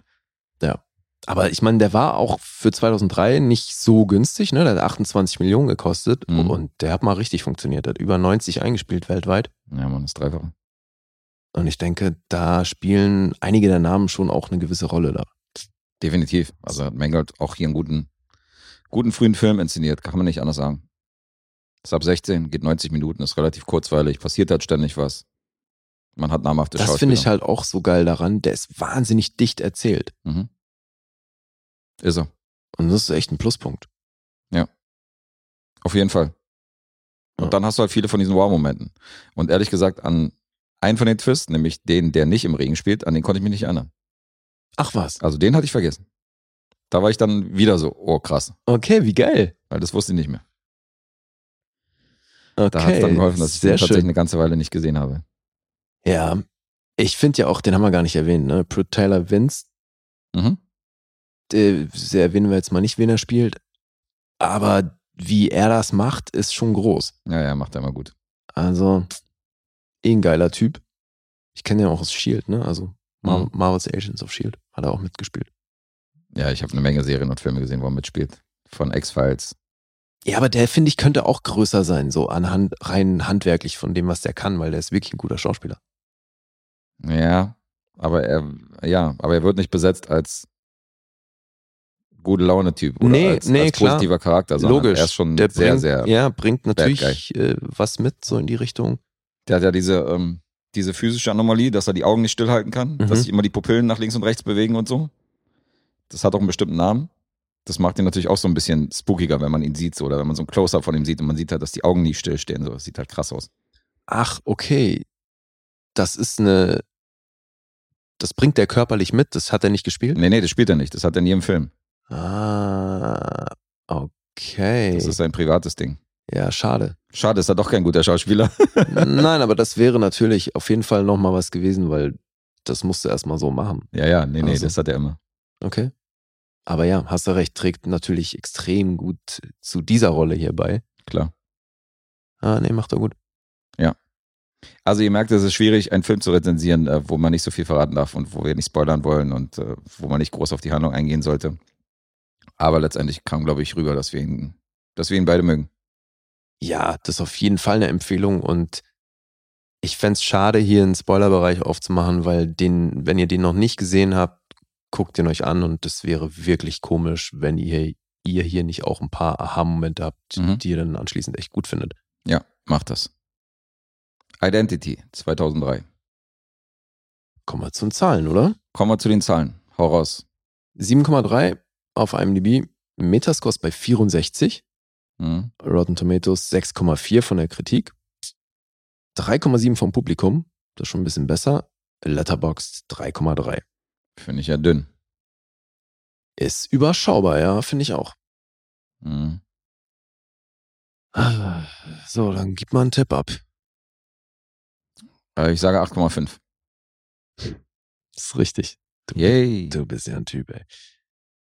Ah, ich sag 8. Nee. Ach, nicht im Ernst. Echt? Wir oh Gott, das läuft heute schon wieder alles schief hier. Aber du freust dich doch hoffentlich übers Klingeln. Natürlich, ja, Ja, es freut mich sehr. Ich hätte echt gedacht, dass du den da dadurch so ein bisschen weiter unten ansiedelst, aber okay, geil. Mhm. Gehst hier mit der zweiten Nullrunde da. Also es ist so, wenn du mich jetzt so, wenn du mich vor der Neusichtung gefragt hättest, wo ich bei Identity lag, wäre das vielleicht in meinem Kopf noch potenziell vielleicht eine 10 gewesen.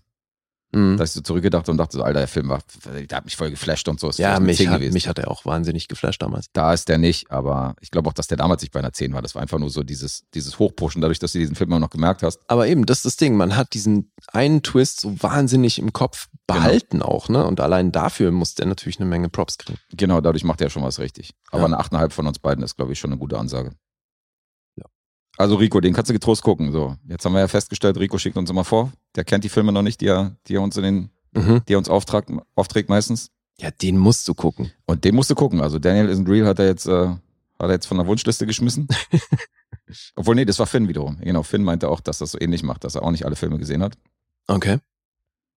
Aber ähm, nee, nee, genau. Finn hat die Filme schon gesehen. Rico hat aber kommentiert unter Daniel isn't real, Mhm. dass er ihn von der Wunschliste geschmissen hat, weil wir ihn nicht so gefeiert haben. Ah, okay. Und weil er versucht natürlich durch die Hausaufgaben und so bei ihm auch äh, dafür zu sorgen, ein bisschen auszumisten auf der Wunschliste, zu sagen, okay, alles klar, ist mir meine Zeit zu teuer, zu Verstehe. kostbar. Ja gut, dann Rico Identity auf jeden Fall auf der Liste behalten, Äh, Den ja. weil das lohnt sich. Ja, den kannst du behalten. Kannst du behalten. Okay, dann komme ich jetzt äh, zum Film vom Timo. Oder Timo. wie? Äh, Theo, natürlich. Theo, Ja. der Weltenschreiner halt. Du hast ihm einfach mal den Namen Theo verpasst und Ja. jetzt heißt er so schön. The one and only Theo Weltenschreiner. Ja. Der hat uns das Los reingeschmissen mit dem Film Die Reise zum Mittelpunkt der Erde. Journey to the Cen- Center of the Earth. Sag das mal ganz dreimal hintereinander ganz schnell, Alter. Journey to the Center of the Earth. Jetzt aber. Das war nur einmal. Ja, aus dem Jahr 1959. Ein Abenteuerfilm. Hast du den gesehen? Nee, Hast nie gesehen. Aber das Buch gelesen vielleicht. Jules Verne war das, glaube Ja, ich. natürlich. Ich weiß sogar, wer es geschrieben hat, aber ich habe es nicht gelesen. Okay, ich habe tatsächlich ein paar Bücher von Jules Verne gelesen, mochte das früher sehr. Mhm. Das gehörte auch dazu. auch hier in, in 80 äh, 80.000 Meilen unter dem Meer ist auch von ihm, oder? 20.000 Meilen und 80 Tage um die Erde, so rum. 80.000 war das Sequel, stimmt. Der, das ist von James Cameron dann, ja. Das stimmt, ja, beide Filme einfach mal durcheinander gewürfelt. Ja, und äh, hier Reise zum Mond und so, ein- Mhm. so ein Gedöns. Ja, halt so hieß Abenteuer, Abenteuer-Stories. Ja, eben. Und, äh, halt einfach krass visionärisch, wie heißt das? Visionär wahrscheinlich einfach. krass visionär, ja. Ja, was denn, wie ist denn das Adjektiv zu visionär? Äh, Visio, visionell? nee, das Wort gibt's nicht. Ich glaube, Natürlich nicht. Du meinst ein, ein Verb von, Ein Adjektiv. ein Yes. Adjektiv von, Von- dem Wort visionär. Richtig. Wie ist etwas visuell beeindruckend? Ja, voll gecheatet, aber gut. Wie stehst du denn zu Abenteuer? Weil das ist ja auch nicht das Gleiche. Ich, mir mir geht es darum, dass Jules Verne einfach Bücher geschrieben hat zu einer Zeit, wo das alles noch nicht denkbar war hm? und das alles mehr oder weniger so passiert ist. Also nehmen wir den Film da jetzt mal raus, aber ja, alle anderen Scheiß, so der, der war da schon irgendwie krasser Typ. Er hat James Cameron Drehbücher geschrieben, bevor es James Cameron überhaupt gab. Ja, so in etwa. Drücken wir es so aus. Mhm. Magst du Abenteuerfilme? Ah, mögen wäre, glaube ich, zu hoch gegriffen. Das ist schon irgendwie auch so ein Teil meiner Kindheit, weil das ist halt diese Sorte Film, die einfach früher immer irgendwie am Wochenende liefen halt solche Filme ne? Mhm. im Fernsehen. Und deswegen bin ich mir jetzt auch bei dem noch nicht mal sicher, dass ich den noch nicht gesehen habe. Das ist doch mal eine schöne Pause von der andalusische Hund, wenn mal, Ja, ja, wenn mal so ein Film läuft. eben. Konntest du mal aufatmen. Aber du weißt, was ich meine, ne? Also es gibt ja so, solche Filme Ja. gab's äh, Klar. jetzt vor allem auch aus der Zeit echt einige. Und das ist schon immer ganz nett. Aber jetzt so aus heutiger Sicht ist es, ja, auch hier wieder hat man jetzt natürlich bedingt durch die Zeit, Mhm. dieser Film ist schon an vielen Stellen unnötig sexistisch. Ach so? ja, das ist also gerade wie so hier die Frauenrollen wieder dargestellt werden, Alter, das ist schon, schon hart. Okay. Weil denen halt einfach pauschal nichts zugetraut wird. Also, ja. Mal kurz zur Handlung. Wir befinden uns, wie ich vorhin schon gesagt habe, im Jahr 1880 in Edinburgh. Mhm. Und es geht um den Universitätsprofessor Sir Oliver Lindenbrook. Wir erfahren, dass der gerade eben zum Ritter geschlagen wurde. Oh, erinnere mich, Alter, ich muss dir nachher eine Story über Ben Kingsley erzählen. Okay. Das kann ich aber nicht on mic machen. Ach so? Er kam nicht besonders gut weg bei der Aktion. Ja, jetzt hast du natürlich angeteased hier. Jetzt wollen natürlich alle wissen, was mit Ben los ist. Tja, Pech gehabt. Jedenfalls geht's um seinen Sir-Titel. Mhm. Jetzt haben wir hier eben Sir Oliver Lindenbrook, der gerade zum Ritter geschlagen wurde. Deswegen kennt ihn ganz Edinburgh und er ist äh, überall, wo er hinkommt, kriegt er Dinge geschenkt und wird gegrüßt und beglückwünscht und und und. Alles läuft super. Mhm. Und die Schüler in seiner Uni, die Studenten, die feiern ihn auch total. Die, äh, die stimmen dann erstmal so ein Lied an, was sie einstudiert haben für den guten Sir Oliver. Und einer seiner ganz emsigen Studenten, der gibt ihm dann auch ein Geschenk in Form von so einem Steinklumpen. Emsig. Das Wort habe ich ja auch lange nicht gehört. Ey. Was ist denn das rausgekramt, Alter? ist mir gerade eingefallen. Okay. Das fand ich irgendwie das Passendste, wenn es jetzt im Hinblick auf diesen einen Studenten da, der ist halt so, Nicht schlecht. ich will jetzt nicht Streber sagen, aber der ist halt, du merkst, die beiden haben irgendwie eine, eine größere Bindung, als er mit dem Rest der Truppe hat. So, der kennt den halt besser und deswegen schenkt er dem halt, schenkt er dem auch was. So. Und dann lädt, lädt er den auch zu sich nach Hause ein. Und äh, Alec McEwen heißt dieser emsige Student. Und ja, irgendwann äh, untersucht Sir Oliver diesen, diesen Steinklumpen so ein bisschen genauer und stößt dabei auf das Innenleben in diesem Stein. Der bricht den auf und da drin ist was, was eine Inschrift beinhaltet. Es sagt aber, also Alec sagt, das ist ein, ein Lavastein, Mhm. ne? also was, was ausgespuckt wurde. Deswegen ist es erstmal sehr unwahrscheinlich, dass da was drin ist, was eine Inschrift, ähm, wo eine Inschrift drauf ist, die von Menschenhand stammt. Ne? Das ergibt erstmal so keinen Sinn. Jetzt hat aber Sir Oliver natürlich schon gehört, dass es da mal jemanden gab, der nach dem Mittelpunkt der Erde geforscht hat, weil es da die Sage gab, dass man eben zum Mittelpunkt der Erde reisen kann. Mhm. Und dieses Innenleben von diesem Lavastein, den sie gefunden haben, das weist darauf hin, wo dieser Zugang ist zum Mittelpunkt der Erde, nämlich in Island. Ja, und so verliert Sir Oliver und der Rest seiner Truppe keine Zeit und ab nach Island. Also er nimmt den, den Alec McEwen mit. Und äh, noch die Carla Göteborg heißt sie Mhm. weil das ist die Frau von dem Typ, der sich davor auf den Weg gemacht hat und nie wieder zurückkam. Und die haben die Vermutung, dass die Inschrift auf diesem Teil, was sie in dem Lavastein gefunden haben, von ihm stammt. Also macht sich Carla Göteborg mit auf den Weg. Ja, und dann treten die diese Reise an. In Island stößt dann noch ähm, Jenny Lindenbrook dazu und ihr Assistent, so ein isländischer Hühne, der auch konsequent nur Isländisch spricht. Und äh, Hans Belker heißt der Herr, der hat noch eine Ziege dabei. Und dann ähm, geht's, ja, geht das Abenteuer los zum Mittelpunkt der Erde. Da ist eine Ziege mit am Start, ja? Ja. Okay. Mhm. Ja, ich glaube, so viel zur Handlung, weil alles andere würde dann wahrscheinlich schon was äh, spoilern, aber es ist natürlich klar, dass die da auf viele Gefahren und andere Dinge treffen. Okay, also was mich jetzt interessiert, weil das weiß ich jetzt wirklich nicht. Sind die Gefahren jetzt realistisch oder sind das teilweise so Fantasy-Gefahren aller Sindbad? Also sind das, werden die jetzt von einem Wal attackiert oder werden die jetzt von einem Monster attackiert? Das, sind jetzt, das ist jetzt meine Frage. Also, ich will da nicht zu viel verraten, aber es geht auf jeden Fall in die Fantasy-Richtung. Okay. Ne? Weil die, die kommen dann auch an einen Punkt, wo dann irgendwie Pilze wachsen, die dann aber so baumhoch hoch sind. Ja, okay, das ist ja ein Ne? Fantasy-Element, ja. Solche Richtungen, ja. Deswegen, also hier steht natürlich Fantasy auch mit dem Genre. Mhm. Deswegen, also Adventure, Family, Fantasy, Romance auch noch, klar. Natürlich. Und Sci-Fi.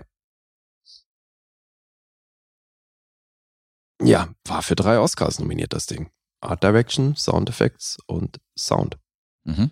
Entschuldige, schon wieder falsch gemacht. Art Direction, Sound und Effekte. So rum. Die, Okay. Diese visuellen Effekte, die sie hier gemacht haben. Ja, aber eben, also die passen zu der Zeit, aus der der Film stammt. Regisseur war übrigens Henry Levin. Ich kenne im Dutzend heiratsfähig von dem. Den hat er 1952 gemacht. Mhm. Das war auch so eine Reihe, deswegen äh, kann man schon mal was von gehört haben. Geschrieben hat das Ganze Walter Reich. Der hat eine ganze Menge gemacht, der hat 106 Credits. Zusammen mit Charles Brackett. Den Namen hatten wir hier schon des Öfteren, weil der Herr hat drei Oscars, unter anderem Dinge wie Sunset Boulevard geschrieben, The Lost Weekend oder den alten Titanic. Mhm. Und? Wieder eine Brücke geschlagen hier. Ja, zumal der hier auch Producer war. So, der hat auch eine Menge Producer-Credits und natürlich haben wir schon erwähnt, dass das Ganze auf einem Buch von Jules Verne basiert. Die Musik stammt von Bernard Herrmann, den Mhm. wir ja auch schon des Öfteren hatten. Ja. Deswegen, also, das ist schon auch ein, auch wenn er nur 3,4 Millionen gekostet hat, wobei, ne, für 59 war das wahrscheinlich auch eine Stange Geld. Mhm. Vielleicht sogar sowas wie ein Blockbuster. Weil die Besetzung, zumindest mal was die männliche Hauptrolle angeht, ist schon auch groß, weil ähm, Sir Oliver S. Lindenbrook wird von James Mason gespielt. Mhm. Der Professor, wie hieß er, Humbert Humbert aus Lolita. Alec McEwen wird wir von, schon oft hier. ja, ja. In einigen Rezensionen. Alec McEwen wird von Pat Boone gespielt.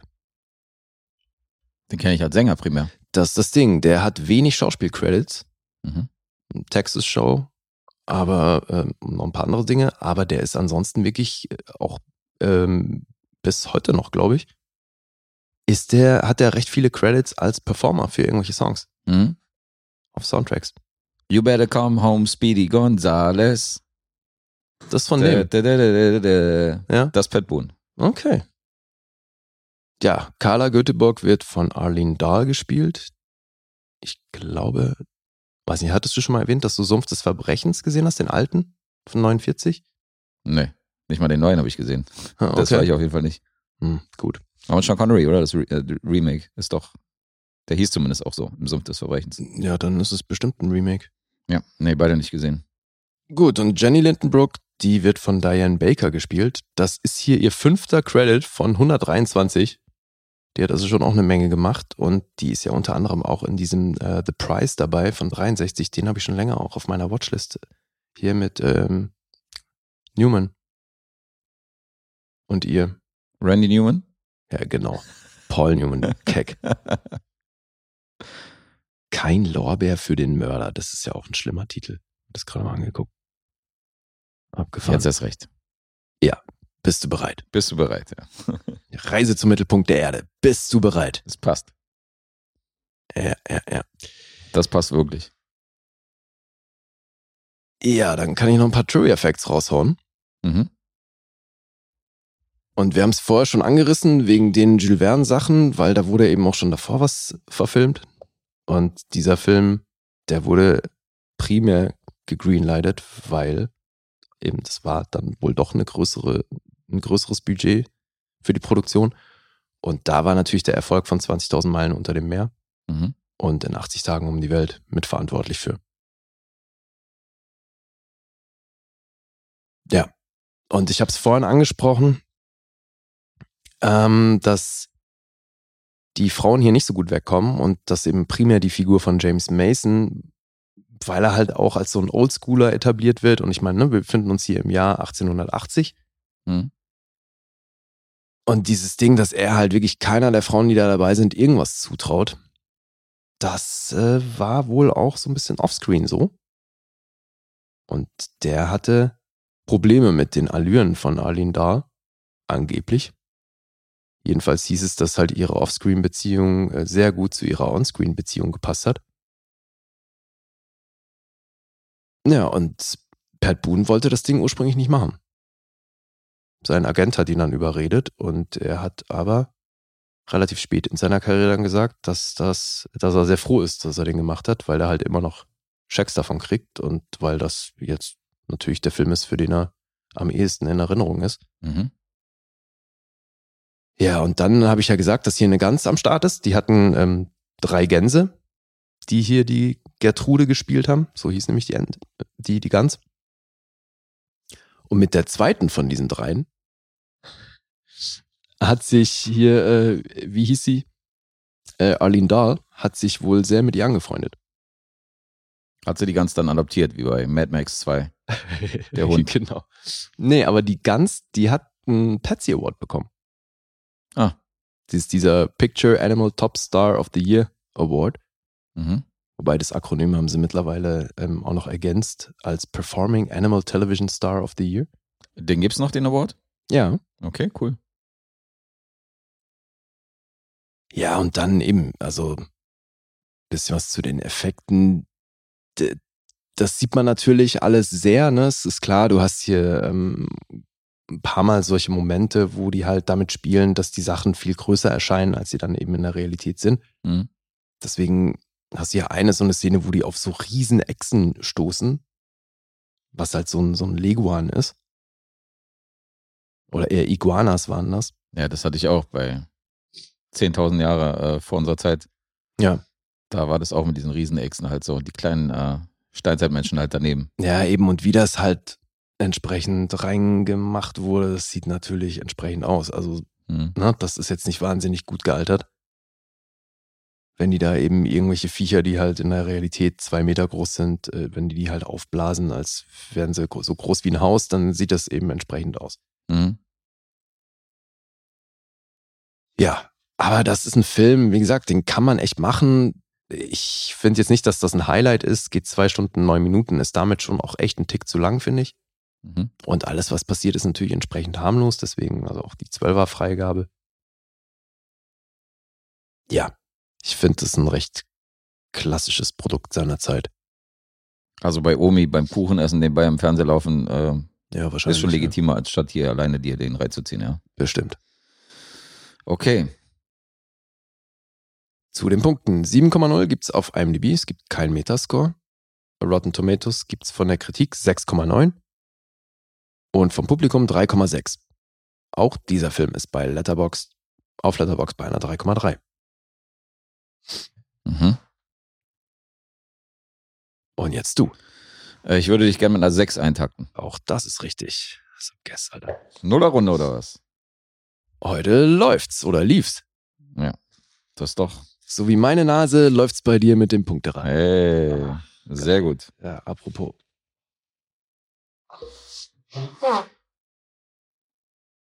Warst ja am kalten Bayern gestern und bist die Nacht durchgefahren. Hast du hast dir da was abgeholt? Ey, das, das könnte sogar sein, ne? Geil. Ja. Ein bisschen Viren mitgebracht. Der alte, der alte Trick, damit man äh, nicht einschläft beim Autofahren, schön alle Fenster auf. Im Oktober ist wahrscheinlich auch kontraproduktiv. Ach so, nee, das, Das nicht. Nee, das ging. Hier zwei Biggie-Alben und ein halbes Wu-Tang-Album äh, später war ich in Berlin. Ich dachte, du hast die Bewegbebanausen gehört. Auf dem Hinweg, ja. Ach, das auf dem Hinweg. Haben wir nicht genug Material, dass das auf dem Rückweg nicht gereicht hat. Na, nichts, was ich noch nicht gehört habe. Ach so. Ja. Hast du alle Folgen schon gehört, ja? Ja, Stell dir vor. bei manchen war ich sogar dabei. Wow. Ja, ja, bei der Entstehung. Ich auch. Ich war auch bei fast allen dabei. Fast. Bei fast allen. Stimmt, das steht noch aus, ey. Eine, eine Episode, wo ich nicht dabei bin. Das steht noch aus, ja. Es steht auch noch aus, dass einer einfach nur Dummquatsch und nichts gesehen hat. Das fehlt uns auch noch. Stimmt, das haben wir auch noch nicht, haben wir uns noch nicht getraut. Da werden wir wahrscheinlich dann auch einen dritten dazuziehen. Oder? Ja, so klar. alibimäßig, der dann auch noch was gesehen hat und der, der dann nichts gesehen hat von uns beiden, der labert dann einfach nur mit. Ja, wusste ich gar nicht, dass das eine Option ist. Können wir gerne mal so machen. Klar, wieso denn nicht? Ja. Machen wir das sonst auch. Wir haben nichts gesehen, lass mal die Idioten von ihr Filme holen. Ja, genau. Nein, natürlich nicht. Aber klar wäre das eine Option. Wir haben ja immer hier, Hauptsache wir delivern so. Insofern, wie wir delivern, da improvisieren wir öfter mal. On the Apro- fly. So wie mein Halloween-Kostüm heute. Ach so. Ja, dann mal gucken, wie du da deliverst, ne? Ja, ich habe jetzt natürlich ein paar Inspirationen im Laufe der Episode gekriegt. Vielleicht Kriege ich die Maske von Sardonicus noch hin zu Hause mit ein bisschen Pappmaché? Ich gucke mal, was ich noch so finde.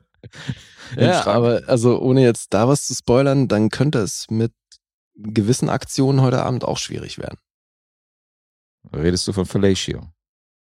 Ich hätte jetzt ganz rudimentär beim Trinken angefangen, aber Ach gut. So, du hättest ja. beim Trinken angefangen.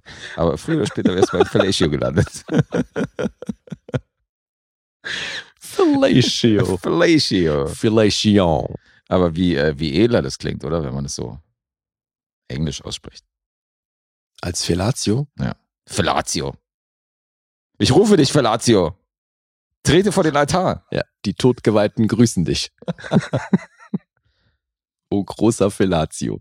Alter. Du auch, Fellatio. Du Äh, auch. Selber Fellatio, Alter. Kann ich jetzt mal über meinen letzten Film reden? Ja, fürs Protokoll, äh, apropos Delivern und so, du hast mit deiner souveränen Nullrunde natürlich gewonnen. Nice. Punkt heute für mich. Und ich kann jetzt Ergebniskosmetik betreiben. Ja, wir sind so ein bisschen gerade in diesem abwechselnden Modus. So einmal du, einmal ich. Insofern. Ja, läuft. Aber Nuller-Runde ist natürlich immer schön. Freut man sich. Oh ja. Äh, mal gucken. Also, dass du, dass du, äh, dass ich meinen nächsten Film sehr, sehr mag. Das hast du hier das eine oder andere Mal schon raushören können. Mhm. Denn wir reden über Memento. Mal wieder ein Film von Finn. Mal wieder ein Film von Finn und diesmal auch der letzte in diesen beiden Specials. Ist ja sowieso der letzte Film. Also ich hoffe, äh, wir konnten den Herrn einigermaßen zufrieden äh, Ja. hier durchs Programm führen. also das Supporter Special 4 und 5 ist ja wohl äh, ist unser Schirmherr, oder? ja, Ja, supported by Finn. Auf jeden Fall. Das ist unser Schirmherr. Äh, ist aus dem Jahr 2000, ist ein Frühwerk vom Großmeister Christopher Nolan. Gerade mal der zweite Langfilm, den er gedreht hat, wenn man The Following noch mit dazu zählt, der äh, wie lang geht der? Eine Stunde oder so? Stunde zehn? Ist ja schon fast, fast zu kurz, um als Langfilm durchgehen zu lassen, aber Ja, aber ist Aber es ist ein erster Langfilm. Ja. ja, genau. Danach kam gleich Memento. Das Drehbuch hat, wie so viele seiner Filme, ähm, hat er zusammengeschrieben mit seinem Bruder, Jonathan Nolan. Mhm. Wir auch als Creator von Westworld, von der Fernsehserie. Und den Film haben sehr viele gesehen. Diesen Mystery Thriller. Ich kenne nicht viele, die ihn nicht gesehen haben. Eben, eben, ja. Das ist ja so einer dieser kultigen Filme, die man unbedingt gesehen haben muss, egal wann man geboren ist. Das ist auch ein Film, den viele Millennials bei Letterbox auch gelockt haben. Wann ist denn bei dir das letzte Mal gewesen? Boah. Kann ich nur schätzen, so vielleicht irgendwas zwischen 2010 und 12 oder so. 2010, Obwohl, nee, 2012. das muss länger. Nee, warte mal, das ist Quatsch. Zwischen 2008 und 10. Sowas. Okay, in dem Dreh. Ja. Verstehe. Können wir das mal einordnen. Ja, bei mir auch. Ist auf jeden Fall schon echt zu lange her, leider, um da jetzt wirklich mitreden zu können. Das ist äh, schade. Definitiv. Aber auch hier haben wir natürlich einen Film, wo man nicht zu viel verraten darf, der viel von seinen Twists lebt. Und ähm, es fängt schon sehr interessant an, weil wir sehen. Er ist in Wirklichkeit gar kein Geist. genau, er ist kein Geist. Nee, doch, er ist ein Geist, so rum. Ach so rum. Ja. Ja. Ja, okay. Habe ich ihm erzählt, dass ich jemanden kenne, der dadurch deswegen seinen Job verloren hat? Es gibt ein paar Leute, die schon Job verloren haben, weil sie irgendwas aus einem Film verraten haben. Naja, weil der halt im Kino gearbeitet hat und dann äh, gefrustet war wegen irgendwie Stress mit dem Chef und dann ist er halt in so einer Vorstellung von Six Sense reingerannt und, Nein, jetzt verrate nicht, welcher Film das ist. Mann. und hat ich, äh, ach so, naja, Jetzt könnte wirklich klar, wenn man man es zusammen, ja, man das Ding jetzt zusammensetzt. Ja, wie auch immer, der hat halt das Ende verraten und Mhm. ja, war dann sein Job los. Ja, das ist auch eine Sache, wo ich das Internet definitiv verflucht habe, weil irgendwelche Idioten irgendwelche Kommentare einfach irgendwas reinschreiben, so, Ja, ja. du denkst, Alter, was soll denn das? So das nach mir die Sinnflut. Ja, genau, so mir doch scheißegal, ich habe ihn gesehen. Das verdirbt einem schon ab und zu den anderen, einen oder anderen Film, aber gut, das hatten wir ja schon. Also ein Film muss ja auch funktionieren, wenn du, selbst wenn du das Ende oder den Twist schon kennst oder so. Also, Aber findest du jetzt bei Memento ist die Gefahr besonders groß?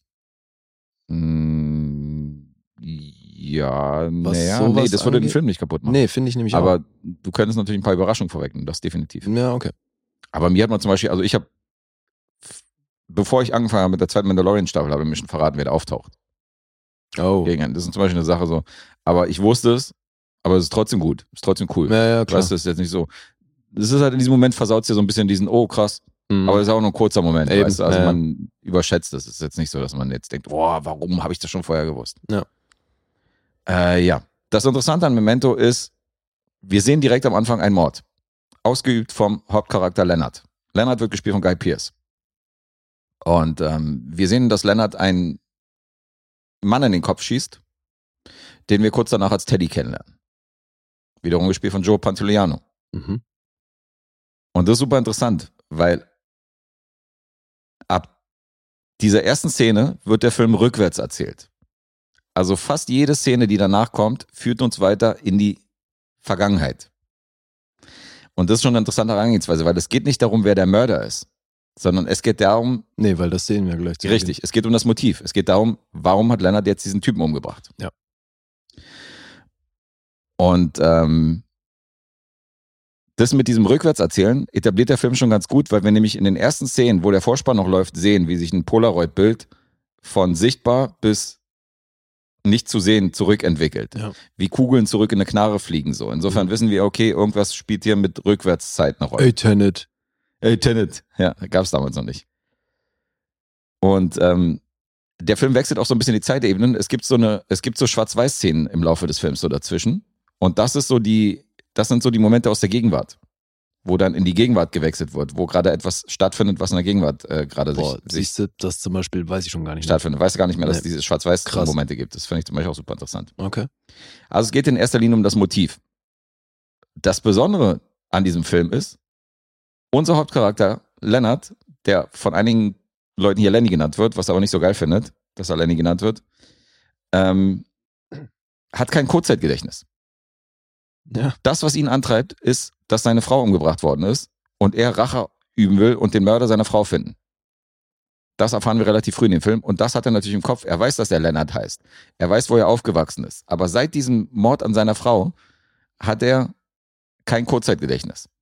Im Laufe eines Gesprächs kann er sich nicht mehr erinnern, was er am Anfang des Gesprächs mit demjenigen besprochen hat.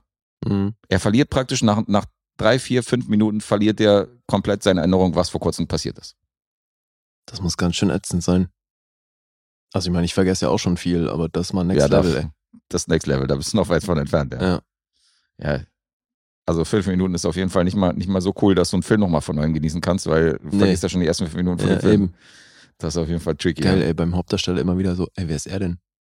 Das stimmt, ja. Äh, muss super nervig sein. Nee, Filme gucken geht nicht in seinem Zustand. Ja gut, so der eine oder andere Quickie, der nicht so gut gelaufen ist, das ist vielleicht auf der positiven Seite dann zu vermerken. Ey, für Leute wie ihn wurde Quibi erfunden. ja, genau. Quibi ist für Leute, die das Kurzzeitgedächtnis verloren haben. Gab es auch nicht so viele, deswegen Offenbar, haben ja. wir das eingestellt. Ist schon wieder durch damit. sich, ist durch das Thema. Ja, und er weiß natürlich, dass seine Frau ermordet worden ist und er will, er will sie rächen, das weiß er, weiß er auch alles. Wie er das Ganze, weil er weiß natürlich, dass er dieses Kurzzeitgedächtnisproblem hat und erzählt es auch allen. Mhm. Und denen, denen er das erzählt, die sagen, ja, ja, das hast du mir schon alles gesagt. Ja. Dieser Hotelbesitzer in dem Hotel, wo er zum Beispiel, äh, der, der Portier, Mhm. und er meinte so, ja, ja, ich weiß, wer du bist. Du hast mir das schon erzählt. Und dann kommt halt Teddy rein so und sagt so, hey, Lenny. Und er weiß halt nicht, wer Teddy ist, so, weißt du? Mhm. Und wie er sich versucht, Sachen zu merken, ist, er macht sich Notizen auf Zetteln. Er macht Fotos mit einer Polaroid-Kamera und Mhm. schreibt sich auf die Fotos dann rauf, was er, was er zu diesen Fotos, also was er sich halt merken muss, wer die Personen drauf sind. Ja. Und von wegen so, don't trust them oder sowas. Mhm. Ähm, und es geht sogar so weit, dass er sich den eigenen Körper tätowiert. Ja. Und dass er bestimmte Sachen, die er rausfindet, dann auf seinem Tör äh, Körper tätowiert, um sich die Sachen dann immer vor Augen zu halten. Das heißt, Mhm. sein, er hat überall praktisch auf seinem Body hat er irgendwelche Hinweise zu dem Mord. Mhm. Und wir versuchen jetzt mit ihm im Rückwärtsgang zu entschlüsseln, warum hat er jetzt diesen Typen umgebracht und was ist da eigentlich passiert und worum geht's hier überhaupt. Ja. Und das ist ein super interessanter Film und das ist immer noch geil gemacht. Das ist mit einem geilen Voice-Over unterlegt, was so ein bisschen an so einen Film Noir, was so eine Film Noir-Manier daherkommt, Mhm. wo Guy Pierce äh, halt so erzählt, was er so gerade macht und äh, Ja, stimmt. was er so gerade denkt, aber ein ziemlich geiles Voice-Over. Dann hast du so Leute wie Mark Boone Jr., den kennen wir aus Sons of Anarchy. Mhm. Der spielt hier mit. Die Femme Fatale in dem Szenario, weil Film Noir, äh, Nuancen und so, Carrie Ann Moss Mhm. Und Carrie Moss und äh, Joe Pantoliano, da haben wir es wieder. Sie hat ihn ja empfohlen, weil die sich von Matrix kennen. Ach klar. Ja, stimmt. Er war der, der bei Matrix, äh, das würde jetzt auch schon wieder spoilern. Ja, er war jedenfalls einer der Besetzung. Ja. Äh, auf dem Raumschiff mit ihr. Mhm. Und ähm, ja, die hatten so ein paar andere Leute im, im Auge und Joe Pantoliano war Christopher Nolan als erstes zu bekannt. Weil er meinte so, ja, den hat man schon oft gesehen, irgendwie als zwielichtiger Typ und als von wegen, Wirklich? ja, so von wegen kann man nicht so richtig einsehen, so was er im Schilde führt, deswegen, das war ihm alles so offensichtlich. Und dann hat er aber wohl ein Casting hingelegt, wo er gesagt hat, alles klar, ist scheißegal, ob, es, ob er zwielichtig wirkt, so der ist halt unser Mann, so den brauchen wir halt für die Rolle. Ich verstehe das nicht. Also diesen zu bekannt Faktor, wenn du Guy Pierce und Carrie Ann Moss noch mit im Cast hast, finde ich das irgendwie. Nee, nee, für die Rolle jetzt speziell. Nicht, nicht zu bekannt, sondern zu bekannt als Ach so, spezifischer Charakter. weil er immer so shady Genau. Charaktere spielt und genau, so. er wollte nicht jemanden, der shady oder zwielichtig wirkt. Alles klar, Und verstehe. das wirkt er aber schon durch die anderen Filme. Hm, okay. Ja, Steven Tobolowski kennt man auch aus, aus Californication, der hat über 250 Credits, den hatte ich hier auch schon oft in Filmen. Die Fresse hat man definitiv schon gesehen, der ist sehr, sehr bekannt. Und äh, das ist echt mal immer noch ein echt geiler Film. Also, die wollten ja Brad Pitt ursprünglich als Leading Role haben. Mhm. Als der dann ausgestiegen ist, weil er es nicht geschafft hat aus Zeitgründen, hat dann Nolan gesagt, okay, er will keinen A-Lister haben. Sondern der hat sich erstmal so Leute wie Thomas Jane oder Aaron Eckhart irgendwie ausgesucht Okay. und ist dann, ist dann Guy Pierce letztendlich geworden. Und die blonden Haare, die Guy Pierce in Memento zum Beispiel trägt, das war seine Idee. Da wusste Nolan auch erstmal nicht so, okay, Hm, okay. findet er das geil? Aber letztendlich ist es voll cool, weil wir erfahren, dass er für eine Versicherung gearbeitet hat. Mhm. Und dass er tätig war, um Leute zum Beispiel, um Leute zu versichern und einzuschätzen, ob die versicherbar sind oder ob die nicht versicherbar sind. Mhm. Und diese blond gefärbten Haare, das ist schon wieder so, dann zweifelst du an dieser Versicherungsgeschichte, weil er sieht, ein Versicherungsvertreter färbt sich nicht die Haare so, so hier äh, punkmäßig blond, so, weißt du? Mhm. Er sieht halt eher aus wie ein Junkie, Ja. läuft aber gleichzeitig in einem voll teuren Anzug rum. Mhm. Und du fragst dich die ganze Zeit, okay, was ist da passiert? Und diese ganzen Facetten werden halt aufgeblättert im Laufe des Films, weil Ja. wir halt rückwärts gehen und wir erfahren, warum er diesen Anzug trägt, warum er die Haare blond hat und was er für ein Charakter ist und wer er wirklich ist und so. Und das ist schon super gemacht, also das finde ich Mhm. sehr interessant. Die Natalie, die von Carrie Moss gespielt wird, ähm, da waren auch ein paar andere Damen im Gespräch, Ashley Judd, Famke Jansen, Angelina Jolie wurden in Anbetracht gezogen, diese Rolle da zu übernehmen. Ähm, und das ist immer noch echt ein geiler Film. Also auch hier zu viel zu verraten wäre auf jeden Fall würde den Film versauen, aber es ist super geil von Guy Pierce gespielt, wie er hier versucht, Licht ins Dunkel zu bringen, aber gleichzeitig die ganze Zeit irgendwie sein Gedächtnis verliert. Mhm. Also das ist echt krass. Und sich dann irgendwie irgendwas, was, irgendwas aufschreibt, weißt du so, bevor, bevor er wieder dieses Black, diesen Blackout hat. Dann aber im nächsten Moment, wenn er dann wieder aufwacht, nicht weiß, was das bedeutet, was er sich da aufgeschrieben hat. Das Mhm. sorgt ja auch noch für den einen oder ja, anderen ja, Moment, wo du klar. denkst, okay, ja. er kann bestimmte Dinge nicht zuordnen, die er irgendwann mal notiert hat. Wo du Mhm. denkst so, ja, da steht Don't Trust him drauf, aber es ist nicht seine eigene Handschrift, die das aufs Foto geschrieben hat. Also weißt du, Viele viele, so eine Momente. viele von uns hatten ja schon mal einen Filmriss und das muss halt einfach so sein, permanent. Ja, ja, das ist Next Level. Du hast Filmriss. einfach alle paar Minuten hast einen Filmriss, ey. Ja. Wie nervig. es gibt ja einen Moment, wo eine Person sogar ausnutzt, dass er diesen Filmriss hat. Mhm. Und äh, das ist schon auch eine geile Szene. Also eine Person, die dann praktisch ein paar Minuten wartet Ja. und dann nochmal ins Bild kommt, wo du denkst, so, okay, krass. Mhm. Und sie weiß, okay, er weiß gar nicht, was gerade passiert ist. Mega gut. Also Respekt an das Continuity-Team hier von dem Film, weil die mussten natürlich auf jede Scheiße achten. Die mussten, äh, weil dadurch, dass der Film rückwärts erzählt ist, müssen die darauf achten, okay, Ja, aber Sekunde, das weiß ich, ähm, weil das ähm, war tatsächlich, meine mich zu erinnern, das war so mit die erste DVD, wo ich aufs, äh, wo dieses Easter Egg mit drauf war, dass du den Film vorwärts abspielen ja, kannst. genau, auf der deutschen Version. Weil der war nicht rückwärts geplant. Die, ähm, das sollte ursprünglich nicht rückwärts erzählt werden. Die Idee kam erst im Schnitt.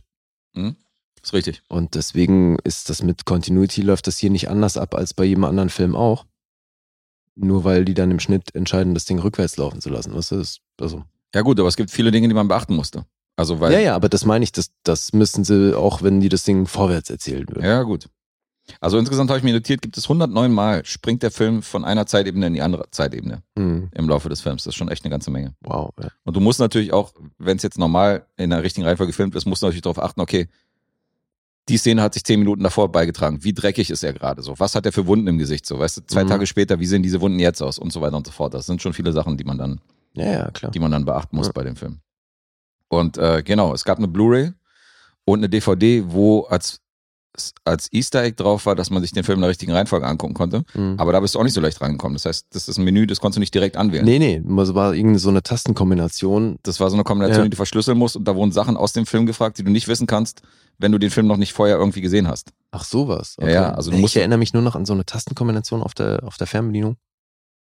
Mhm. Aber okay, dann noch mit Fragen stellen. Ja, ja, da war irgendwie, also du musstest, du musstest irgendwie Fragen aus dem Film beantworten, die du nur kennst, wenn du den Film erstmal in einer, Ja. in einer normalen Fassung gesehen hast, bevor du die, Clever. die richtige Fassung, also die, die richtige Reihenfolge praktisch reinnimmst. Das ist clever. Ja. Tagline finde ich auch gut. Some memories are best forgotten. Mhm. Trifft fast auf alle drei Filme zu von heute. Den hätte man auch bei Forgotten äh, durchaus als Tagline nehmen können. Oder bei Identity zum Teil. Mhm. Hat ein Budget von 9 Millionen gehabt, also eher ein kleines Budget. Und hat knapp 40 Millionen eingespielt. Also auch Memento war ein absoluter Erfolg. Hat zwei Oscar-Nominierungen gekriegt. Für Drehbuch und Schnitt, passenderweise. Mhm. Ja. Das ist wirklich passend. Und das ist echt immer noch ein geiler Film. Und das ist halt auch der Film, der Nolan so ein bisschen einer breiten Masse bekannt gemacht hat. Ja, ja, das war so sein Aufstieg. Klar. Mhm. Danach ging es dann los mit Insomnia und wie sie alle hießen. Mhm. Und dann kamen die großen Dinge. Also jetzt mittlerweile ist er wirklich einer der, der Big Shots. Tja, bestbezahltester Regisseur der Herr. Richtig, ja. Das gibt so, ja, es gibt halt so bestimmte Regisseure mittlerweile, wo die Leute halt, das hatten wir schon ein paar Mal, wo die Leute ins Kino gehen, wenn er einen neuen Film rausbringt, scheißegal, Völlig was egal, es geht was da ist, ja. Das ist völlig unwichtig. Klar. Das ist so wie Tarantino, so dieser Status. Der Neuer Nolan, lass, lass ins Kino gehen. Klar. Den Status hat er mittlerweile definitiv, ist schon ganz geil. Aber hat auch schon mega gute Filme gedreht. Und Memento ist schon einer seiner, seiner Top-Filme, kann ich nicht anders sagen. Und funktioniert auch bei einer Neusichtung nach wie vor. Ja. Ist Ja. auch nicht in irgendeinem Bereich schlecht gealtert oder so. Nee, also es ist auch wieder hier so dieses, so der komplette Impact, den du beim ersten Mal gucken von Memento Ah, hast, ja, der ist hier auch nicht mehr da. Also es äh, ist natürlich cool, wenn man sich das bewahren kann, so und wenn man sagt, so, ähm, da landet er jetzt nicht, ist ein bisschen schwächer als beim ersten Mal so gefühlt. Also auch das wäre ein Ding, wo ich gesagt habe, so rückwirkend zehn Punkte, da ist der nicht mehr. Mhm. Aber ist immer noch geil. Definitiv. Ja, zumal hast du es ja auch beschrieben, der ist ja schon auch durch das ständige Hin- und Hergespringe, musst du da ja wirklich am Ball bleiben und Mhm. mitdenken. So, deswegen, ich kann mir gut vorstellen, dass der auch bei einer Mehrfachsichtung, dass du da immer noch von profitierst. Ja, ja, klar.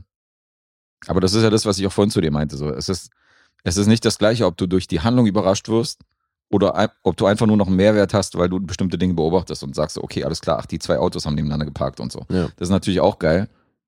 Aber es bringt dir nicht dieses, diesen ersten Impact zurück vom, von der Erstsichtung, dass du sagst, so, Alter, okay, was war das für ein krasser Twist? Nee, aber das Aber es ist natürlich immer noch cool. kann natürlich gucken, kein Film. Ja, ja, ja eben. Also, wie auch. Eben. Deswegen, das ist zwar so ein kleiner Mehrwert, so dieses von wegen gucken, wie es da hingeführt hat, aber das ist nicht mehr so, äh, ist nicht, kommt nicht ganz, ist nicht dasselbe. Mhm. Aber klar, logisch. Ist nicht so, dass man sich das komplett sparen kann, dann irgendwie den Film nochmal zu gucken, wenn du das Ende kennst.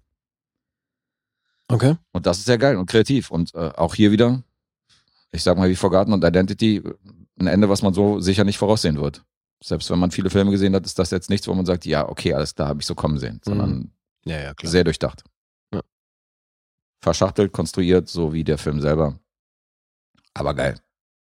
Mhm. Danke an Finn für diese Erneutsichtung. Ja, Cooles schön. Ja, ich, wie gesagt, ich werde es demnächst auch nochmal machen. Mach das mal. So, ich würde mal zu den Punkten rübergehen. Mhm. IMDb gibt eine 8,4. Der Metascore liegt bei 80. Rotten Tomatoes ganze 8,3 von 10. Mhm. 4,4 von 5 von Audience. Wow. Und Letterboxd bei einer 4,1. Naja, das war zu erwarten. Mhm. Ich sag, du bist bei neun. Das ist richtig. Yay. 9 ist vollkommen richtig für Memento. So viel zur Ergebniskosmetik. Immerhin. Das Ja. heißt, ist, Ergebniskosmetik heißt, du warst bei wie viel? Zweimal minus 0,5, habe ich richtig? Genau, ja. Ich habe minus ein, du hast nischt. Minus 1 zu 0. Ah, der Guess? Hey, watch out for this one, folks. He's good. Very good. Ja, mal ein neuer Sample für mich, sonst drückst du mal den hier nach dem Punkteraten. You know, I expected more from you.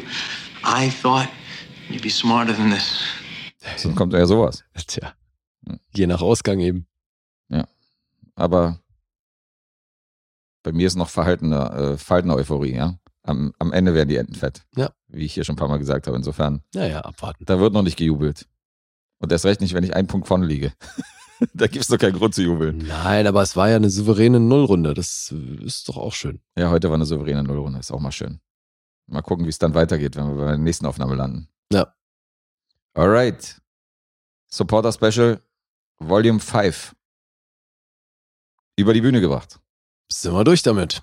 Sind wir durch. Ich hoffe, ihr seid glücklich. Machen wir sicher irgendwann mal nochmal. Ja, denke ich auch. Und an der Stelle natürlich begrüßen wir alle neuen Supporter da draußen, die immer wieder mal dazukommen und dazustoßen und uns äh, da ein bisschen unterstützen. Finden wir sehr gut. Ich warte ja immer noch auf den Supporter, der uns da regelmäßig Comedies reinschmeißt. Hm, Comedies sind eher Mangelware, da erst richtig. Ja. Ja, Comedies ist so eine, da bin ich sehr wählerisch. Insofern bin ich froh, dass da nicht zu viele Comedies drin sind.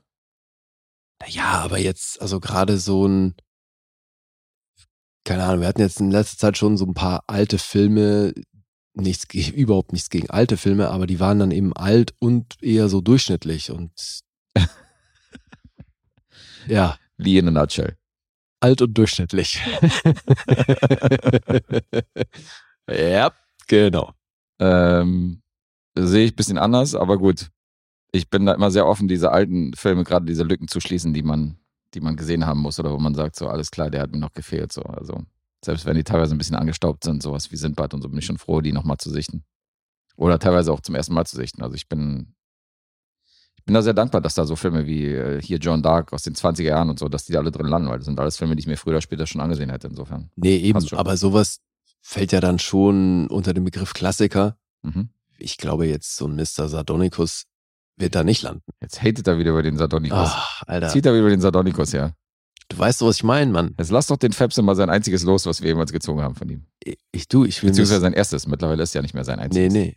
Aber ich will ihm das ja auch nicht abreden. Alles, alles fein. So, Mhm. im Gegenteil, mich würde sehr interessieren, ob er diesen Film in irgendeiner Form gut findet. Ja. Findet er. Ja? Ja, der mag ihn sehr. Wissen wir denn auch warum? Ja, weil er ein Fan ist von diesen Retro-Horrorfilmen und von den 30er Jahren, äh, von diesen 30er Jahren Universal-Horrorfilmen. Also das weiß ich. Ich schreibe mir ja mit ihm ab und zu. Okay. Und ähm, deswegen weiß ich, dass der schon Fan von ihm ist und dass er den gut findet. Sowas wie Caligari und so, das ist ja voll, ist ja voll seine Baustelle. Ja, Caligari fand ich auch fett. Ja. Aber Sardonicus, naja, so überschaubar. gut. Den, den mochte ich wiederum. Ich habe Ja. ja. Caligari noch nicht gesehen, aber mit 7,5 Punkte für einen Film so, den der, der im Lostopf drin ist, da kann ich gut leben. Das ist für mich voll im Rahmen. Ja, ich war halt eben nicht bei siebenhalb. Deswegen, Ja. ja. Äh, ja, sorry. Und trotzdem danke, dass ich auch diesen Film gesehen habe.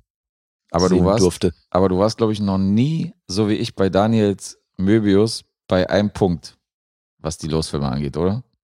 Nee. Nee, also so weit unten warst du dann doch nicht. Ich glaube, also das Schlechteste, was uns so aufgetragen wurde, war jetzt wirklich The Haunting mit äh, zwei. Ja, stimmt. Und das war eine Hausaufgabe, das war ein Auftragsfilm. Ja. Die zahlen uns ja noch mehr. Insofern dürfen die ja von den Punkten dann noch weiter runtergehen, was die Qualität der Filme angeht. Also ich sehe schon, wo das endet, ey. Wir gucken uns irgendwann hauptberuflich Schrottfilme an. Ja, vielleicht. Das kann es ja auch nicht sein.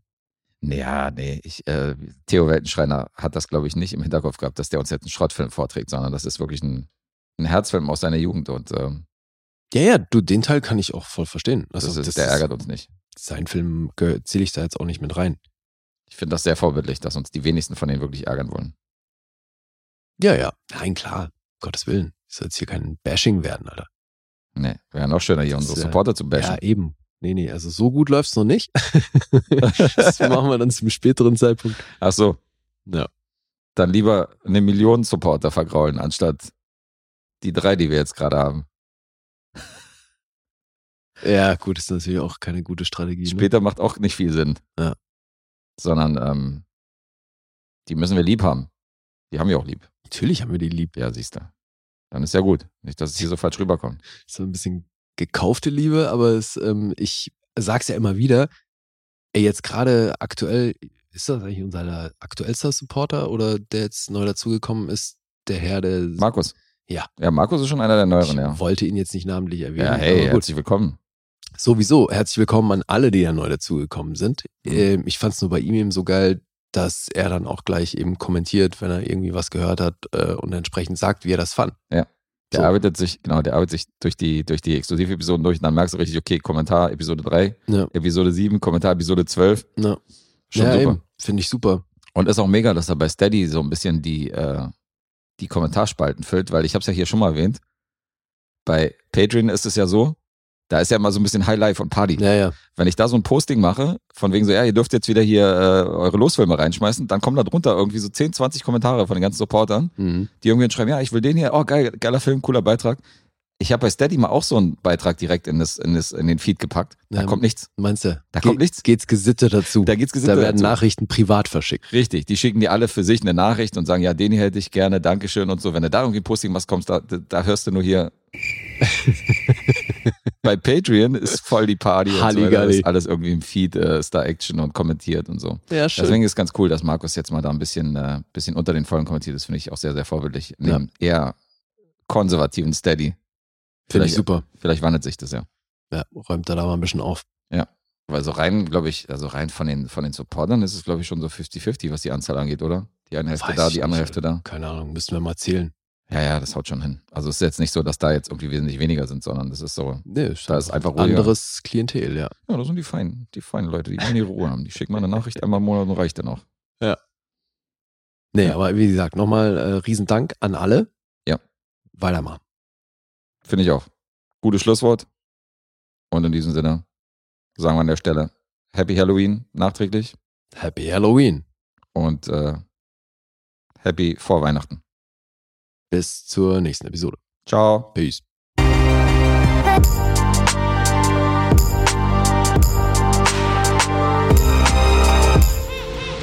Bewegt Bild Banausen.